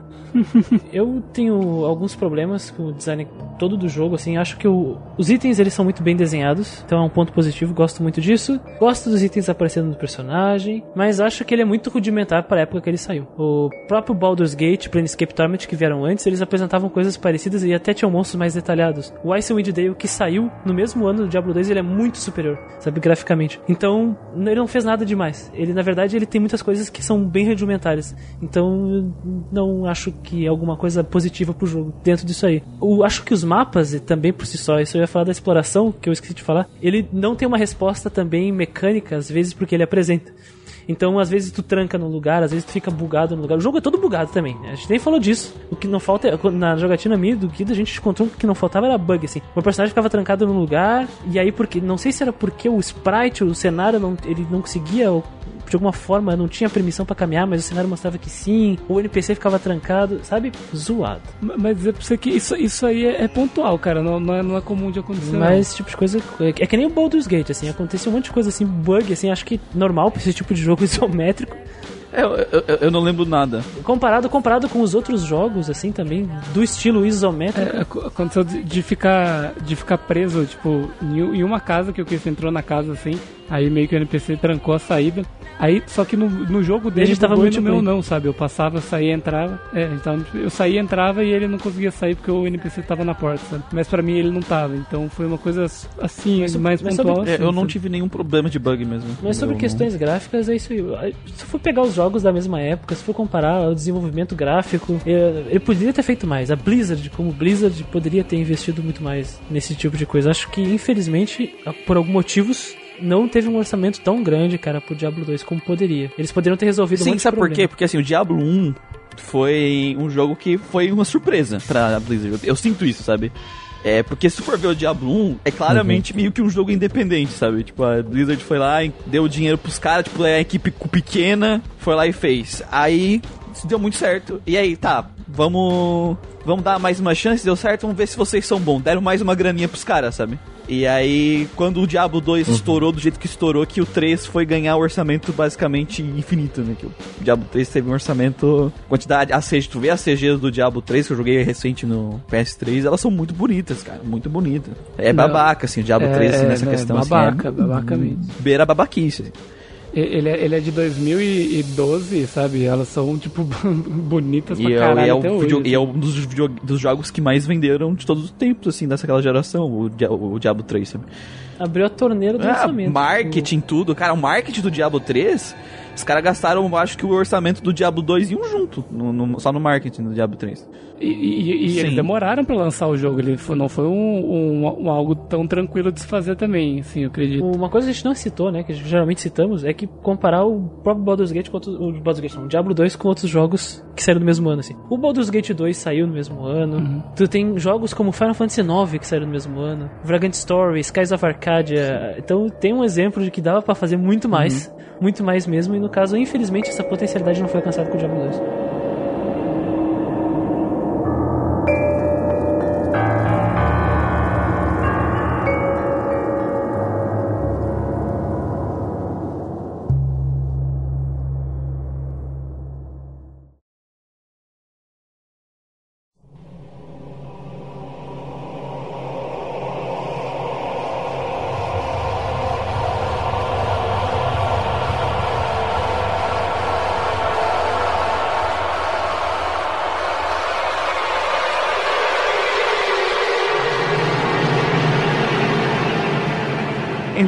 Parte das notas, senhor Christian, poderia fazer o favor de explicar as notas? Ah, não tem o Gat Machine não? Por que que tu... Ah, tá, achei que tava me esperando. explicar as notas pro público. Nossa, Eu história, tava me né? esticando, eu tava me esticando aqui. mesmo. Ele, ele tava mó É, eu- gostosinho Eu tava me esticando aqui, ué, sem Gat Machine, como assim? Eu que vou falar. Ah, não, é. Não, as notas são bem simples, pessoal. Aqui no Grindcast nós usamos um sistema qualitativo de notas, não quantitativo. Não usamos números, mas sim letras. Cada letra representa uma. Representa um passo na qualidade do jogo. Quanto a nota mais baixa é representada pela letra E, seguimos para D, C, P e A, que é a maior nota, seguido da nota especial, que é a S. Se por acaso o jogo ele simplesmente transcender sua própria proposta, ah, quebrando ou quebrar paradigmas, se tornando uma espécie de padrão, não conseguindo, não conseguimos identificar um defeito nesse jogo, por exemplo, né, na- nessas questões, ele ganha um S. Mas de resto, as notas são bem simples de entender, cada uma representa ideias e é isso. Sem números aqui, porque o número é chato. certo, então vamos para a nossa Gacha Martini para ver as notas. Lucas. Ah, Puta, rapaz, o que, que é isso? Me pegou de calça curta aqui? Eu, eu achei, cara, eu já tava preparado já. Então, cara, enredo e seus personagens. É uma coisa muito complicada de aceitar no Diablo 2, sabe? É, tanto o enredo quanto os personagens. Se você vai jogar diretamente o 2, você vai ficar muito puto. Porque você não vai entender muita coisa, os NPCs não te, é, não te explicam muita coisa, e se explicam, tem relação com o Diablo 1, e você não vai entender. Isso é foda. Então, eu vejo que a pessoa para jogar o 2, ela precisa jogar um, mesmo que ela não goste. né? É aquele, é, como pode dizer? É aquele mal que vem pro bem. Se você quiser se você quiser entrar nesse mundo, ou você abraça tudo, ou você vai odiar. Essa é a visão que eu tenho, tá? O enredo, o background do mundo, tudo aquilo que a gente falou sobre o manual do 1, que já emenda no 2, é, eu acho muito interessante. Mas a falta disso no 2 é um pecado pra mim, sabe? Tipo, é um erro pesado no 2, apesar de como eu falei pro Christian, eu acredito que isso era uma transição, porque um era totalmente manual,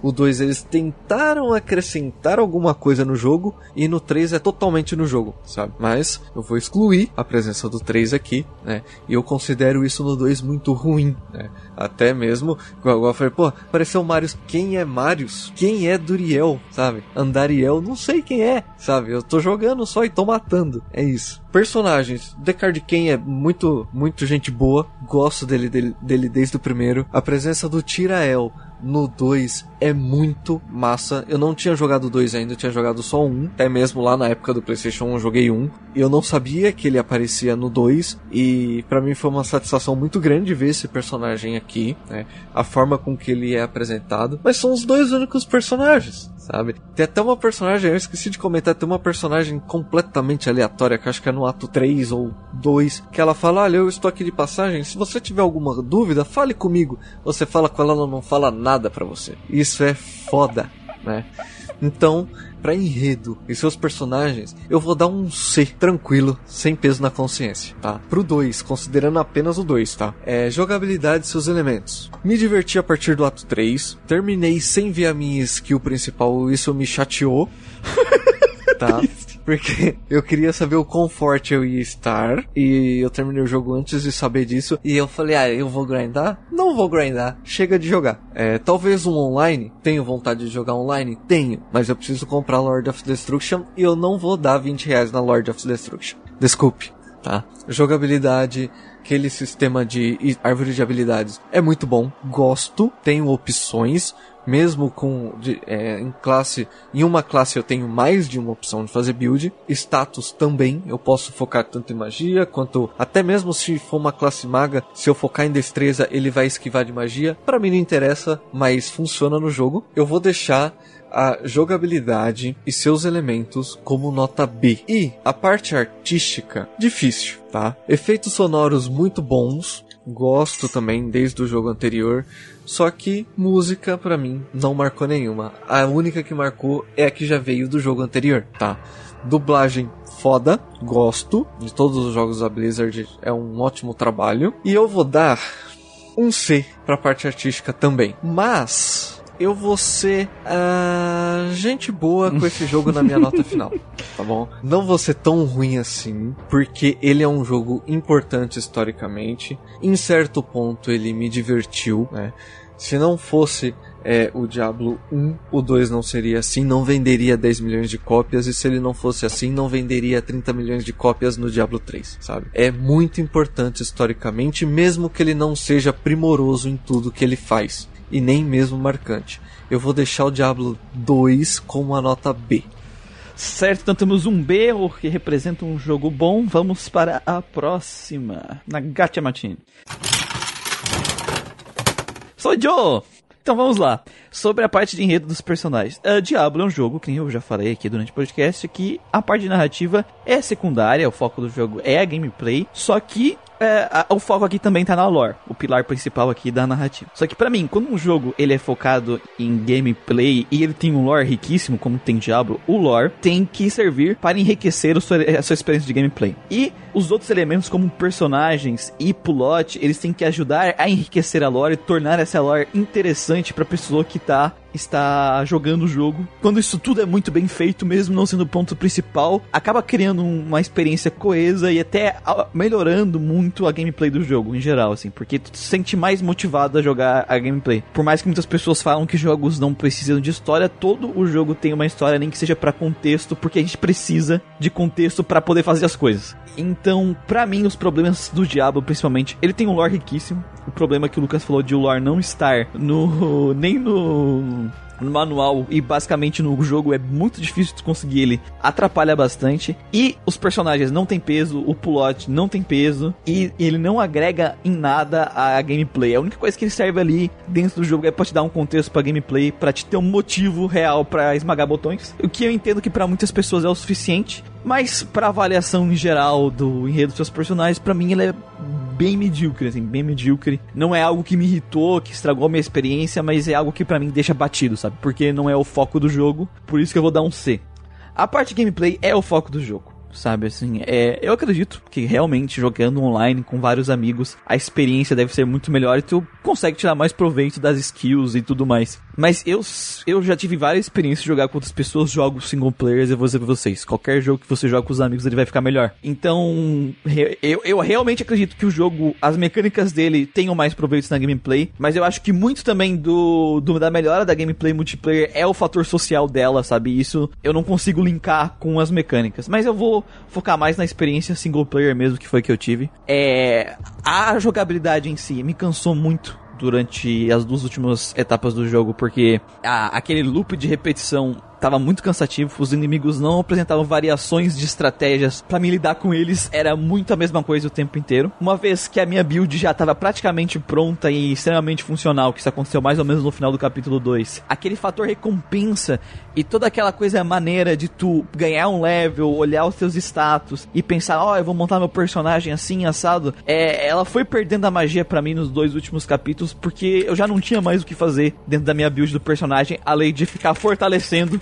as coisas que ele já tinha. Então também acabou matando muito para mim a, a experiência, sabe? Era muito legal no começo, mas chega na metade do jogo, essa parte cansa bastante também. E a exploração tinha coisas legais ali no começo que a gente falou do, de um puzzlezinho legal. Isso se perde muito, muito sim durante o jogo. Ele não consegue te entregar é, coisas interessantes na exploração dele, muito pouco. E isso deixa a experiência cansativa. Ele não é uma gameplay ruim. Eu acho que principalmente se for jogar multiplayer, realmente tu vai poder aproveitar mais do sistema de combate. Eu não acho ela ruim também ou mediana, assim, comparado principalmente com o Diablo 1 que eu joguei, assim, é uma evolução gigantesca. E tem muita coisa boa ali e muitas ideias que dava para aproveitar, que dá para aproveitar e melhorar.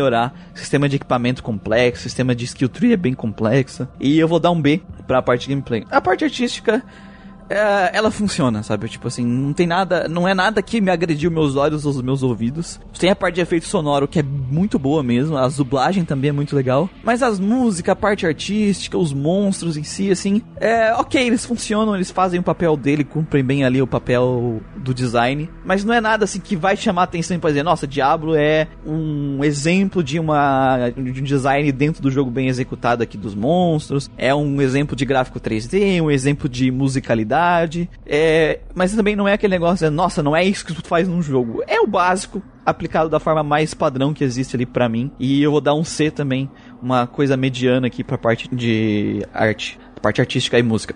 É, foi tipo, foi tipo, é, parabéns, parabéns por, por fazer, fazer, o mínimo. mínimo. Foi basicamente isso. Modo geral, eu botei aqui na minha lista de avaliação, que a gente divide em pesos, eu botei peso 1 pra narrativa, peso 3 pra gameplay e peso é, um pra parte artística. Porque basicamente eu vejo que dentro da proposta do Diablo eles focaram todo o enfoque do jogo pra gameplay. Tanto que nem o Christian falou várias vezes nesse podcast, a maioria das pessoas que tu conversa falando do Diablo é gameplay, é build, é. Nossa, eu fiz o char assim, eu buildei, enfrentei os inimigos assim, eu juntei em grupo. É a gameplay, é o grande foco, é o que eles se esforçaram para fazer de verdade. Por isso que, por mais que tenha os dois Cs ali, a gameplay tem um peso muito maior nessa nota para mim de Diablo. Então eu vou deixar também Diablo com uma nota B. É um jogo bom para quem curte um negócio de pura gameplay e build, assim. Pelo menos vai ter uma experiência decente com o jogo, certo? Dois Bs, vamos para a nossa Gacha Machi. Gustavo.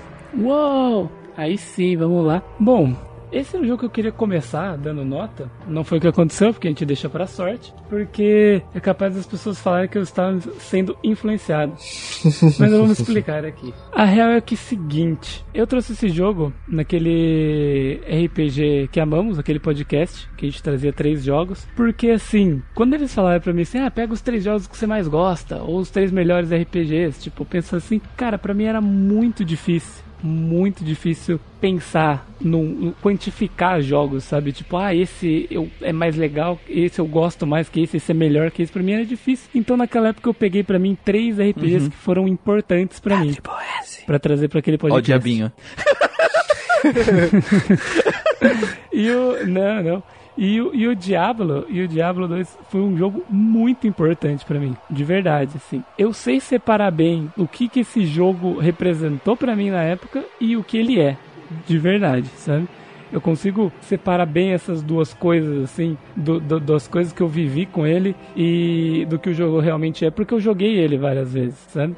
E eu já tive muitas sensações jogando esse jogo, diferentes. Cara, então não se surpreendam com a nota que eu vou dar, porque não é sempre que você vai levar um jogo para um podcast daquele que ele vai ser uma nota grande, sabe? Por exemplo, eu duvido que o que o Muriel deu uma nota maior que B pra um Neptune, por exemplo. E só tem um Neptune que Entende? rodar base, que a gente tem tipo 15, tá ligado? O resto é C pra baixo. Dito isso, vamos lá então em redes seus personagens. Esse é um jogo que eu joguei quando criança e jogava, tipo assim, sem saber da história do jogo nenhuma, sabe? Porque eu não sabia inglês, não sabia o que tava rolando.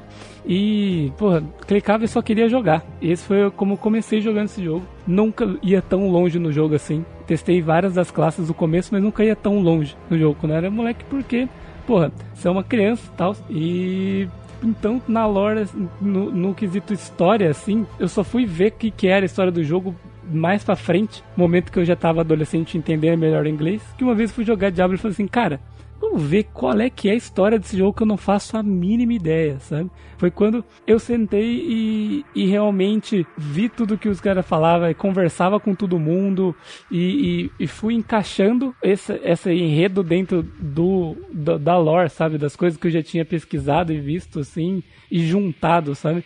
Mas foi porque eu fui atrás e eu me esforcei e fui e me empenhei pra saber, sabe? Não é como se o jogo te incentivasse a fazer isso. Não é como se o jogo fosse fácil de fazer isso, sabe? Você tem que ir atrás. E é como o Lucas falou, no 1 veio no manual, no 2 não. Tem todos esses quesitos aí que atrapalham para as pessoas, assim, normais. Parece que eles não te incentivam a ir atrás da coisa.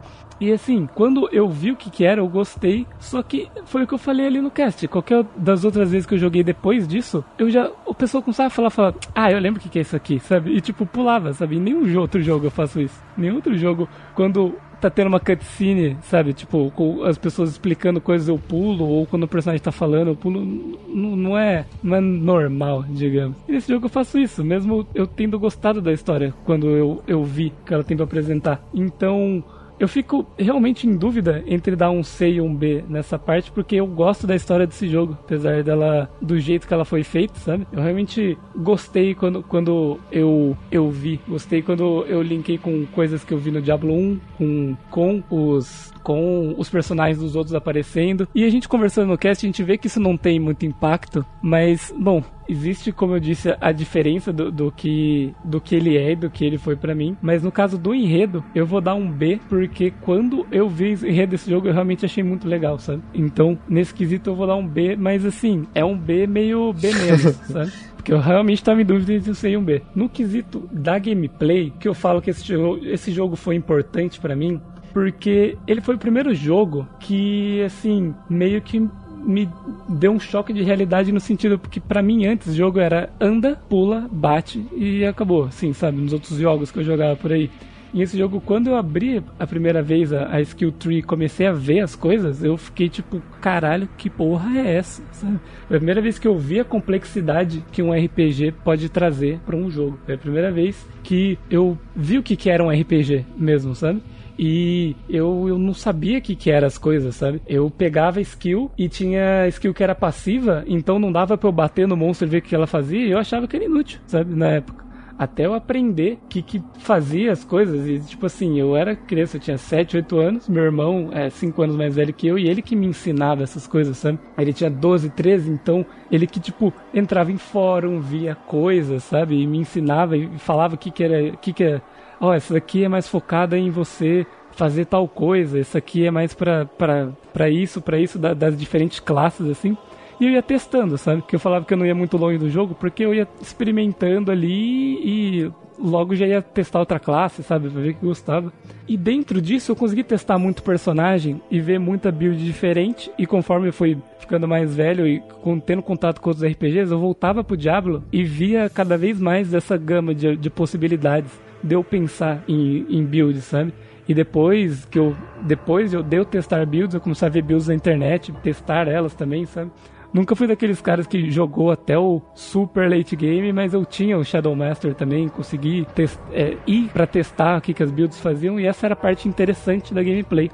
Mas ela realmente, ela é datada, ela é repetitiva e eu sei disso, sabe? Não adianta eu, eu falar que, ah, na época eu tinha tempo pra jogar, então eu não ligava pra isso. Beleza, mas hoje em dia quando eu vou jogar, chega um certo parte do jogo que eu tô cansado, sabe? Você tá meio, tipo, repetição e repetição e, e isso ficou datado realmente, sabe? A experiência multiplayer é muito boa. E Diablo é um jogo que eu gosto de jogar em, quando eu tô fazendo coisas casuais, sabe? É o- sabe aquele jogo que, tipo, ah, a gente vai ter uma reunião do Grandcast, eu posso ligar um Diablo e ficar conversando com vocês jogando, sabe? É um jogo que eu me divirto fazendo isso, sabe? Mas não é um jogo que eu quero entrar pra jogar e ter uma experiência tipo de um jogo que nem quando eu vou jogar algum outro RPG, sabe? De eu, de eu tá nele, na pira dele assim, sabe? E pra mim ele virou um jogo casual, de tipo jogar enquanto faço alguma coisa, sabe? Ah, vai passar não sei o que na TV, vou ficar vendo e, e clicando e matando bicho. O que a gente explicou bem no cast, que ele traz bastante elementos de build, que essa é a parte boa dele, e tem a parte ruim, que é a parte da, da repetição e da gameplay ficar cansativa. Então eu realmente acho que ele mereça um B, sabe? Porque se ele tivesse combates mais engajantes, ele teria um A. De resto, de, de na parte de da build, ele é bem, eu acho ele bem que é o ponto forte dele. E a parte da exploração, assim, a gente falou, que a gente comentou dele ter coisas espalhadas pelo mapa, sabe? Que, te, que vão te auxiliar, coisas que regeneram você, coisas que, que, que tem aqueles altares que vão te dar coisas, os, os waypoints bem colocados, sabe? Isso tudo pra mim agrega pra gameplay, e, mas acho que ele vai ficar com um B mesmo. E a parte artística, eu gosto bastante do, do som do jogo, do- das criaturas delas, realmente, tipo, pra mim é um ponto de destaque a dublagem e os sons ambientes do jogo. Não ambientes, não, os sons de quando você bate, de quando você usa skill, das criaturas, dos portais, etc. Eu acho é, que nesse ponto o jogo merece um B também. Eu gosto deles é, conseguirem usar os mesmos dubladores, sabe? Tanto no, no 1, no 2 e no 3 eles, eles usaram os mesmos dubladores de personagens icônicos, tipo The Card Ken e o Tirael. Que também, assim como o Lucas, são dois personagens que eu gosto muito, porque são personagens que eles são recorrentes e são familiares para quem já jogou todos os jogos, sabe? Quando você vê eles assim, tipo nos jogos, quando eu vi eles no 3, sabe, eu fiquei tipo super, oh, que da hora, eles apareceram e tal. Você interage com eles e, e eles falam com você e, e é mais essa parte de, de história é mais explorada no 3, sabe? Então, você já conheceu os personagens, é gratificante. E eu acho que merece um B, sim. E como eu disse, os o, o visual do jogo, ele não me agride. Eu ainda vejo um charme nele. Ele não envelheceu mal pra mim. Então, eu acho que ele fica com um B. E, colocando peso na gameplay também, eu acho que ele é um jogo que merece B. Mesmo ele sendo um jogo que eu trouxe, sabe? Como eu disse lá no... no no podcast da RPGs que, que amamos, eu sei que ele é um jogo que, que ele é um B, sabe? Não adianta eu tentar forçar a barra em cima dele. Mas é como a gente diz, a gente joga hoje sem tentar, é, sempre tentando não ficar com os olhos da nostalgia, né? Tentando, tipo, ah, quando eu joguei na época eu sentia isso. Tá, mas é, a gente tá jogando hoje em dia e o jogo é assim. Se eu não achasse ele repetitivo, eu não ia falar. Mas eu acho, eu acho ele cansa por causa disso. Então, Diablo pra mim tem uma nota B também. E é por isso que eu falei que eu queria começar, que é pra não- todo mundo achar que, que eu não tô falando isso porque vocês falaram também. ok, ok, temos 3B, a nota do diabo praticamente está definida já, depende- mas ainda temos uma cápsula. Eu vou colocar todas as minhas considerações no Horadic Cube e eu vou fundi-las de uma forma sintética, eu vou sintetizar a minha review Coloca elas na ordem na certa. ordem certa. Não, mas ela- só runas, né, que precisa da ordem, o resto não precisa. Ah, Diablo 2. Era o que eu sempre dizia quando eu começava a jogar esse jogo, né? Ah, eu preciso jogar Diablo 2. O Grindcast ele tem uma coisa diferente em, em relação aos RPGs, pelo menos a minha relação com eles, é que aqui a gente joga o jogo. Aqui nós jogamos os jogos, aqui nós precisamos experimentar os jogos. Ai, Christian, mas tu jogou o jogo muito rápido, talvez a tua experiência tenha sido danificada por causa disso. Eu joguei o jogo. E todo mundo sabe que a experiência conta muito. Mas será que se eu jogasse devagar eu teria uma, uma, uma, uma ideia diferente, uma percepção diferente do que eu vi? Talvez a, a relação que nós estabelecemos com os jogos, com as mídias que são audiovisuais de forma geral, elas se estabeleçam de formas diferentes com base nas raízes e nas relações que nós estabelecemos com outras. Por acaso aqui, os meninos eles já tinham estabelecido essas relações com a franquia Diablo há um bom tempo. Eu tive minha experiência com Diablo na Lan House. Por cima, eu preferia jogar Tibia no lugar, né? Ou um outro MMO, ou um GTAzinho, ou um Counter-Strike. Porque Eu pensava, esse jogo do diabo aí, cara, eu vou pro inferno, não vou jogar isso aqui não. É. Mas o jovem Christian do passado é bem diferente do Christian de agora. E graças ao Grindcast eu tive essa maravilhosa chance de poder jogar o Diablo 2. Eu não joguei o Diablo 1, acompanhei a, a experiência do, do Lucas na live de Diablo 1 aqui na Twitch do Grindcast. Quem não conhece, pode ir lá acompanhar em twitch.tv barra E aí eu comecei aos poucos desenvolver a minha experiência. Primeiro, com que classe eu devo escolher? Druida. Eu sempre adorei druida conceitualmente. Eu procurei, a primeira coisa, até tava conversando com os meninos sobre isso. Vou procurar as tier lists, as listas de desempenho disso aqui. E vi que o druida ele, não, ele tava muito mal posicionado em PVP, mas até que tinha uma build ali que era muito útil com PVE, que era o Wind Druid eu escolhi essa. Se não, eu teria escolhido o Hammerdin e o Muriel tava, ai não, por favor, não escolha o Paladin, porque eu joguei, precisamos ter experiências diferentes. E aí está Nunca feito. falei isso.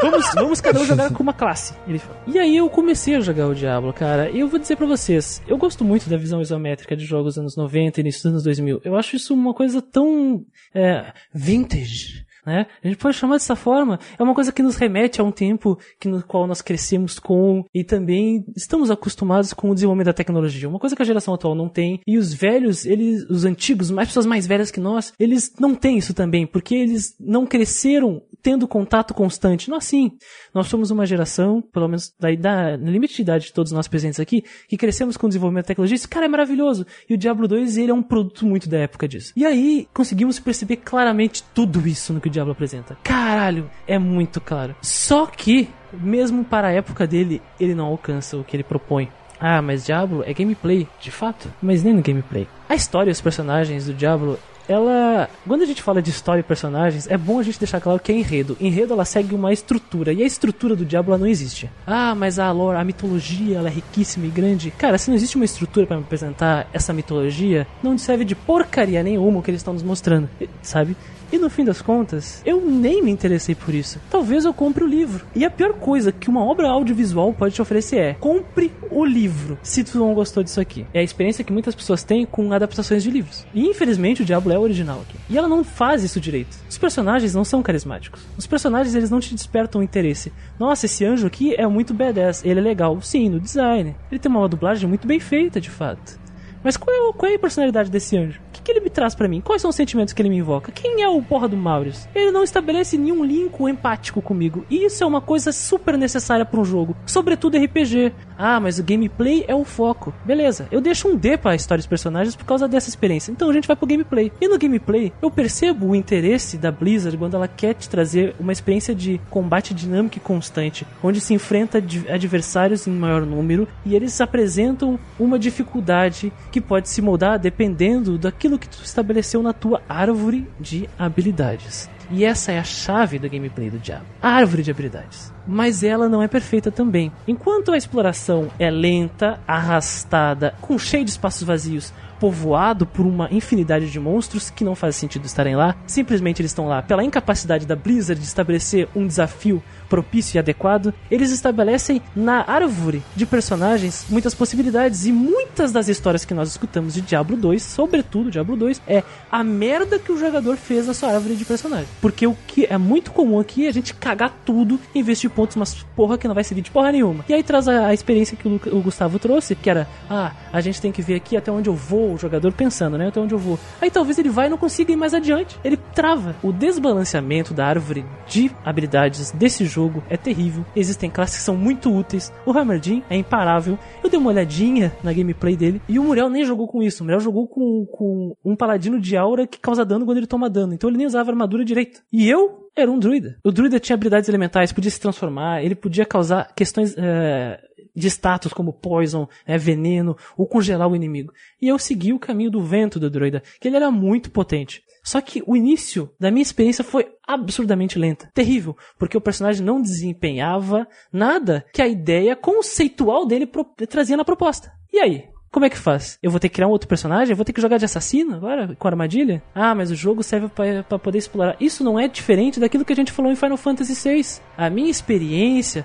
com esse personagem aqui foi essa. O jogo precisa me obrigar a jogar com outros para eu poder ter essa experiência dos outros? Sim, senão eu vou ficar com só. Eu não vou ficar jogando com cada uma das classes para poder ter todas as experiências possíveis de Diabo, porque eu tenho muitos jogos para jogar, é um dos primeiros motivos. E segundo, cara, eu já tive uma experiência frustrante com um. E se eu tiver com outro? Que é uma coisa que acontece constantemente com com pessoas que não conseguem montar build ou acabam por acaso investindo errado os pontos. Aí tu vai procurar o que? Guia em fórum na internet? O Diablo ele não consegue alcançar a proposta dele aqui. Por isso que pra mim a gameplay dele ele é tem boas intenções, tem uma boa ideia, conseguimos ver seu lado positivo, mas o resultado final ainda é ruim e frustrante. Por isso que eu dou um, B, um D também pra, pra, pra experiência de gameplay. Já no fim das contas, sobra arte. Muito engraçado no chat, né? Falávamos, nossa, eu, eu tô vendo aqui as músicas do Diablo, é que música? E todo mundo dá risada. Porque. E aí terminou o episódio, todo- a câmera ela grua, ela sobe, assim com a câmera todo mundo. Sabe? E terminou o episódio. Mas os efeitos sonoros desse jogo são excep- excepcionais. A resposta sensorial que ele te dá é imediata. E isso que é o que traz um ponto. Isso traz, isso enriquece a gameplay também. Porque no momento que tu tem a resposta, seja dos números, que são dos itens que aparecem enchendo o chão, tu tem a resposta sensorial e. Explode, caralho, eu tô me sentindo forte, eu tô conseguindo. Isso é uma coisa que, se não fosse aquele efeito sonoro, não alcançaria e eu não me sentiria bem. Os desenvolvedores do Diablo eles sabiam que a gameplay tinha um problema, senão eles não teriam distribuído de forma tão ampla os pontos de recuperação na área 2. Eles não fizeram isso na área 3 porque eu não sei. Isso foi terrível. Mas a resposta sensorial- e gráfica é muito boa. O design de personagens, ele é ok. Nós temos uma, uma resposta boa também visual. E isso é muito é, é gratificante e traz uma qualidade pro jogo. Os itens são muito bem desenhados e quando tu troca eles, nossa, muda no personagem. Isso é incrível. Eu já disse no Baldur's Gate que eu adoro isso, assim como o Lucas. Só que, cara, ele veio em 2000 e em 97 se faziam jogos até mesmo melhores, com qualidade gráfica de cutscenes melhores do que isso aqui. Não, não, eu não posso dar uma nota muito boa pro jogo por uma coisa que ele fez o mínimo do que deveria fazer. Eu acho que ele apresenta o que ele deveria apresentar, ele podia ir mais além. Foi investido o orçamento de forma errada aqui. Cutscenes com imagens e transições desnecessárias que não empregam um desenvolvimento narrativo, onde não tem desenvolvimento de personagem, onde aquela, aquela imagem, aquele desenvolvimento, aquela cena de um camelo morrendo, mas pra mostrar o quê? Que o deserto é mortal? Eu já vi quando eu morri no início, quando eu saí do portão da cidade. Oh, meu cabelo, não! Tá entendendo? Por isso que pra mim a arte do jogo é C. Nota final pra Diablo 2 é D. ok, temos um D de Diablo, 3 Bs, e a média fica B. Mas eu acho que é, o que fica de lição aqui é que é um jogo que é pra buildeiro, né? Eu acho que, Buildeiro. tipo assim... Builder e mouses, compre mouses. É, tipo assim, se você quer uma experiência, putz, eu quero uma experiência é, narrativa que vai me fazer viajar por um lore, não sei o que. Não, não, o jogo não vai te entregar nada disso. Ah, Não. eu quero um personagens com o qual eu vou me emocionar com a história dele. Não, não, Não. vai ter, não, não Não, vai ter isso. Ah, eu quero uma aventura gráfica com que tenha cutscenes cinematográficas. Não, não, não vai achar isso em Diablo 2. Áreas O massa de ter- exploração? Não. Inimigos massa? Não. O que que tu vai ter em Diablo 2? Um clickbait, né? Ficar clicando pra poder ganhar pontos pra montar sua build e na questão de montar sua build, armaduras e coisas do tipo. Se você gosta desse tipo de coisa, se é isso que te faz feliz, aí sim você vai jogar Diablo 2. Se é isso que te faz feliz. Acho que no caso, pra mim, assim, não tem. Como eu disse, eu coloquei ideia, acho que não tem melhor definição. A ideia é boa, as intenções são boas. É um jogo histórico que fundou um estilo de jogo, sabe? O coração tá Mas no no lugar certo. Que foi copiado por muitas empresas. Mas no né? final, meus queridos, no final, meus queridos, não é, não é o, o jogo, o jogaço de gameplay riquíssima. Existe uma a árvore de habilidades, mas não adianta ter um milhão de habilidades se boa parte delas são descartáveis. Certo, que você vai lá jogar o Suicoden 2 e deixar de ser um Australopithecus e voltar a ser um Homo ah, sim, né? É, eu, eu tava me sentindo um macaco, meus neurônios estavam morrendo quando eu tava apertando o botão do mouse. Caralho, o cara comia três bananas de Foda. manhã. Então tá, gente. O, o podcast hoje vai terminar aqui. Isso. Porque basicamente É, o que a gente falou da parte de história é toda a história que tem no jogo, tá? Eu vou dar um spoiler, vou dar um É. spoiler então. É, o Tirael no final se sacrifica pra destruir a pedra do mundo que tava sendo corrompida porque o Baal no final conseguiu fazer, a gente não conseguiu impedir o Baal de corromper a pedra. E o Tirael fala: ah, é, vou destruir a pedra do mundo e eu não sei as consequências disso. E vazem daqui, eu vou explodir e se eu morrer, morrer, e é isso aí. E foda-se como vai ficar o mundo dos humanos, eu vou Caralho, morrer. velho. Explodir, pronto. É isso aí. Pronto. Caralho. Acabou Essa o foi a zona de Essa foi a spoilers. zona de spoilers. Então, se você jogou o Diablo 2, se você tem a sua experiência com o Diablo 2, ou você quer deixar algum feedback de algum outro episódio, ou desse mesmo assim, se você se interessou pelo jogo, não se interessou pelo jogo, você pode fazer como? Você pode mandar e-mails para contatogeekquest.gmail.com, comentar na publicação do nosso site, do nosso site ou redes sociais desse jogo. Nas nossas redes sociais você encontra a gente no Alvanista, Pyre, Instagram e Twitter por Grindingcast. E no Facebook você acha a gente pelas páginas de RPG XP que voa e Geek Quest para deixar seu feedback. Também pode mandar mensagens para as páginas. No mais, se você gosta muito de RPG e quer ter interações de RPG, participe do nosso grupo RPGeiros do Grindcast no Facebook e entre no nosso Discord RPGeiros do Grindcast que está aqui na descrição o link. No mais, se você quer ajudar o nosso projeto a continuar a crescer, a fazer o RPG grande de novo, como você pode fazer? Você pode fazer doações no padrinho a partir de um real. E, gente, não subestime as doações de um real no padrinho. Já falei isso. Se todos os nossos ouvintes, que já tem ouvinte pra caramba, doassem apenas um realzinho por mês, não ficaria pesado para ninguém. E as duas primeiras metas do podcast estariam batidas. E basicamente a gente conseguiria botar data pra entregar esse podcast maravilhoso. Não teria mais que esperar, sei lá, sabe quando, quantas É, semanas o Muriel se matando editando. Pra não ter, uns, não ter uns caboclos lá perguntando nas mensagens "E aí, quando vai ser o próximo podcast. Então coloca um real lá no é. padrinho, então que tu vai ter data. Vai ter data pra sair cada podcast. E tu pode escolher também os jogos do ano que vem, né? Por 5 reais. Mais barato Por que cinco um reais. A X. partir de 5 reais, exato. Não, mais barato, é, mais barato que um X, tá certo. É barato que uma coca Mais barato que um pastel, velho. Pastel 8,90. No mais, com que música vamos terminar o podcast? Qual música é? Música do Diablo Eu acho 2, que tinha né? que ser. Não, vai ficar silêncio, né? Vai ficar, um... vai ficar mudo. O silêncio é um bom final. Qual, qual música de louvor a gente vai colocar aqui pra. A gente tem que pôr uma música é, co- contra o Cramulhão. Ah, cara, sei Contra lá, o velho. Camulhão? Coloca aí, conhece música homem gospel aí? É macaco difícil, né? correndo atrás de mim. Que É, não. ele não tem alma e não tem coração. Coloca aí. Fechou. É, É essa, é essa então. Homem macaco, Homem ser homem macaco. macaco. Vai, Vai, essa daí. é uma... Pra, homem macaco. Os caras não Pra sabem essa. música, então. pra Ótima escolha. exemplificar, representar o nome, essa gameplay. A gameplay, não vai, Christian Primata. vai, vai ficar pra sempre então no Diablo 2. Cri- Fiquem aí com Christian Primata e É isso aí. até a próxima. Falou! Falou. Falou, galera. Falou, pessoal.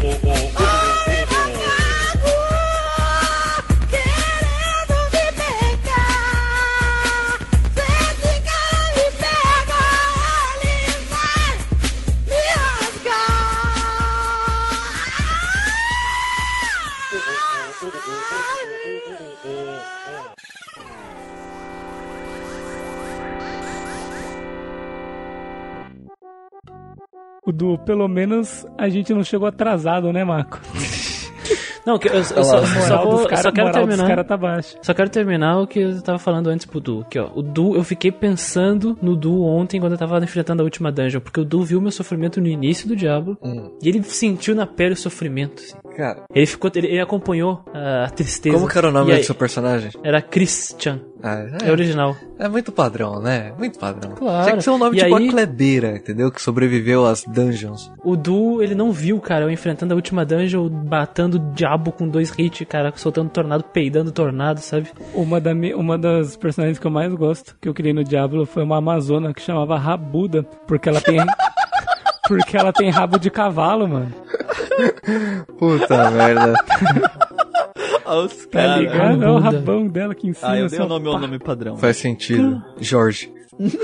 James. James J. Johnson. Mas o meu, o meu bárbaro eu criei o nome Kratos, só que escrito tudo zoado, tipo BR.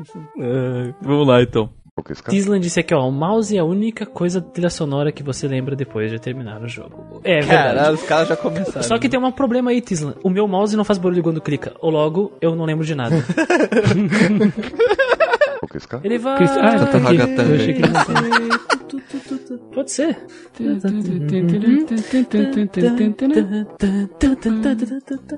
A luz nunca se apaga. A, a- a- a luz nunca se acaba na terra e no céu. É assim, né? A letra. É, eu acho que É, é. acho Uma estrela brilha em cada um de nós. A luz nunca se acaba se o sonho existir. Uma estrela morre e outra toma o seu lugar. Eu não lembro da letra, não tô lendo, então eu tô puxando da mente.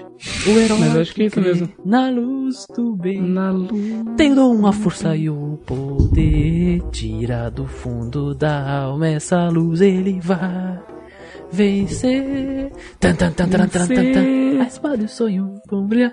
A espada e o sonho vão brilhar. Termina. Laços de amizade nunca vão se romper. Cara, vamos essa lá. podia ser o meu tema jogando Diablo. né? Eu tava sofrendo, buscando a luz, e aí veio o Guido com nossos laços de amizade e vencemos os desafios. Eu, Né, Guido? Vem o Guido só de, herói tan- de tanguinha, de, de barba. Eu, eu joguei de de texugo. Tangue de texugo?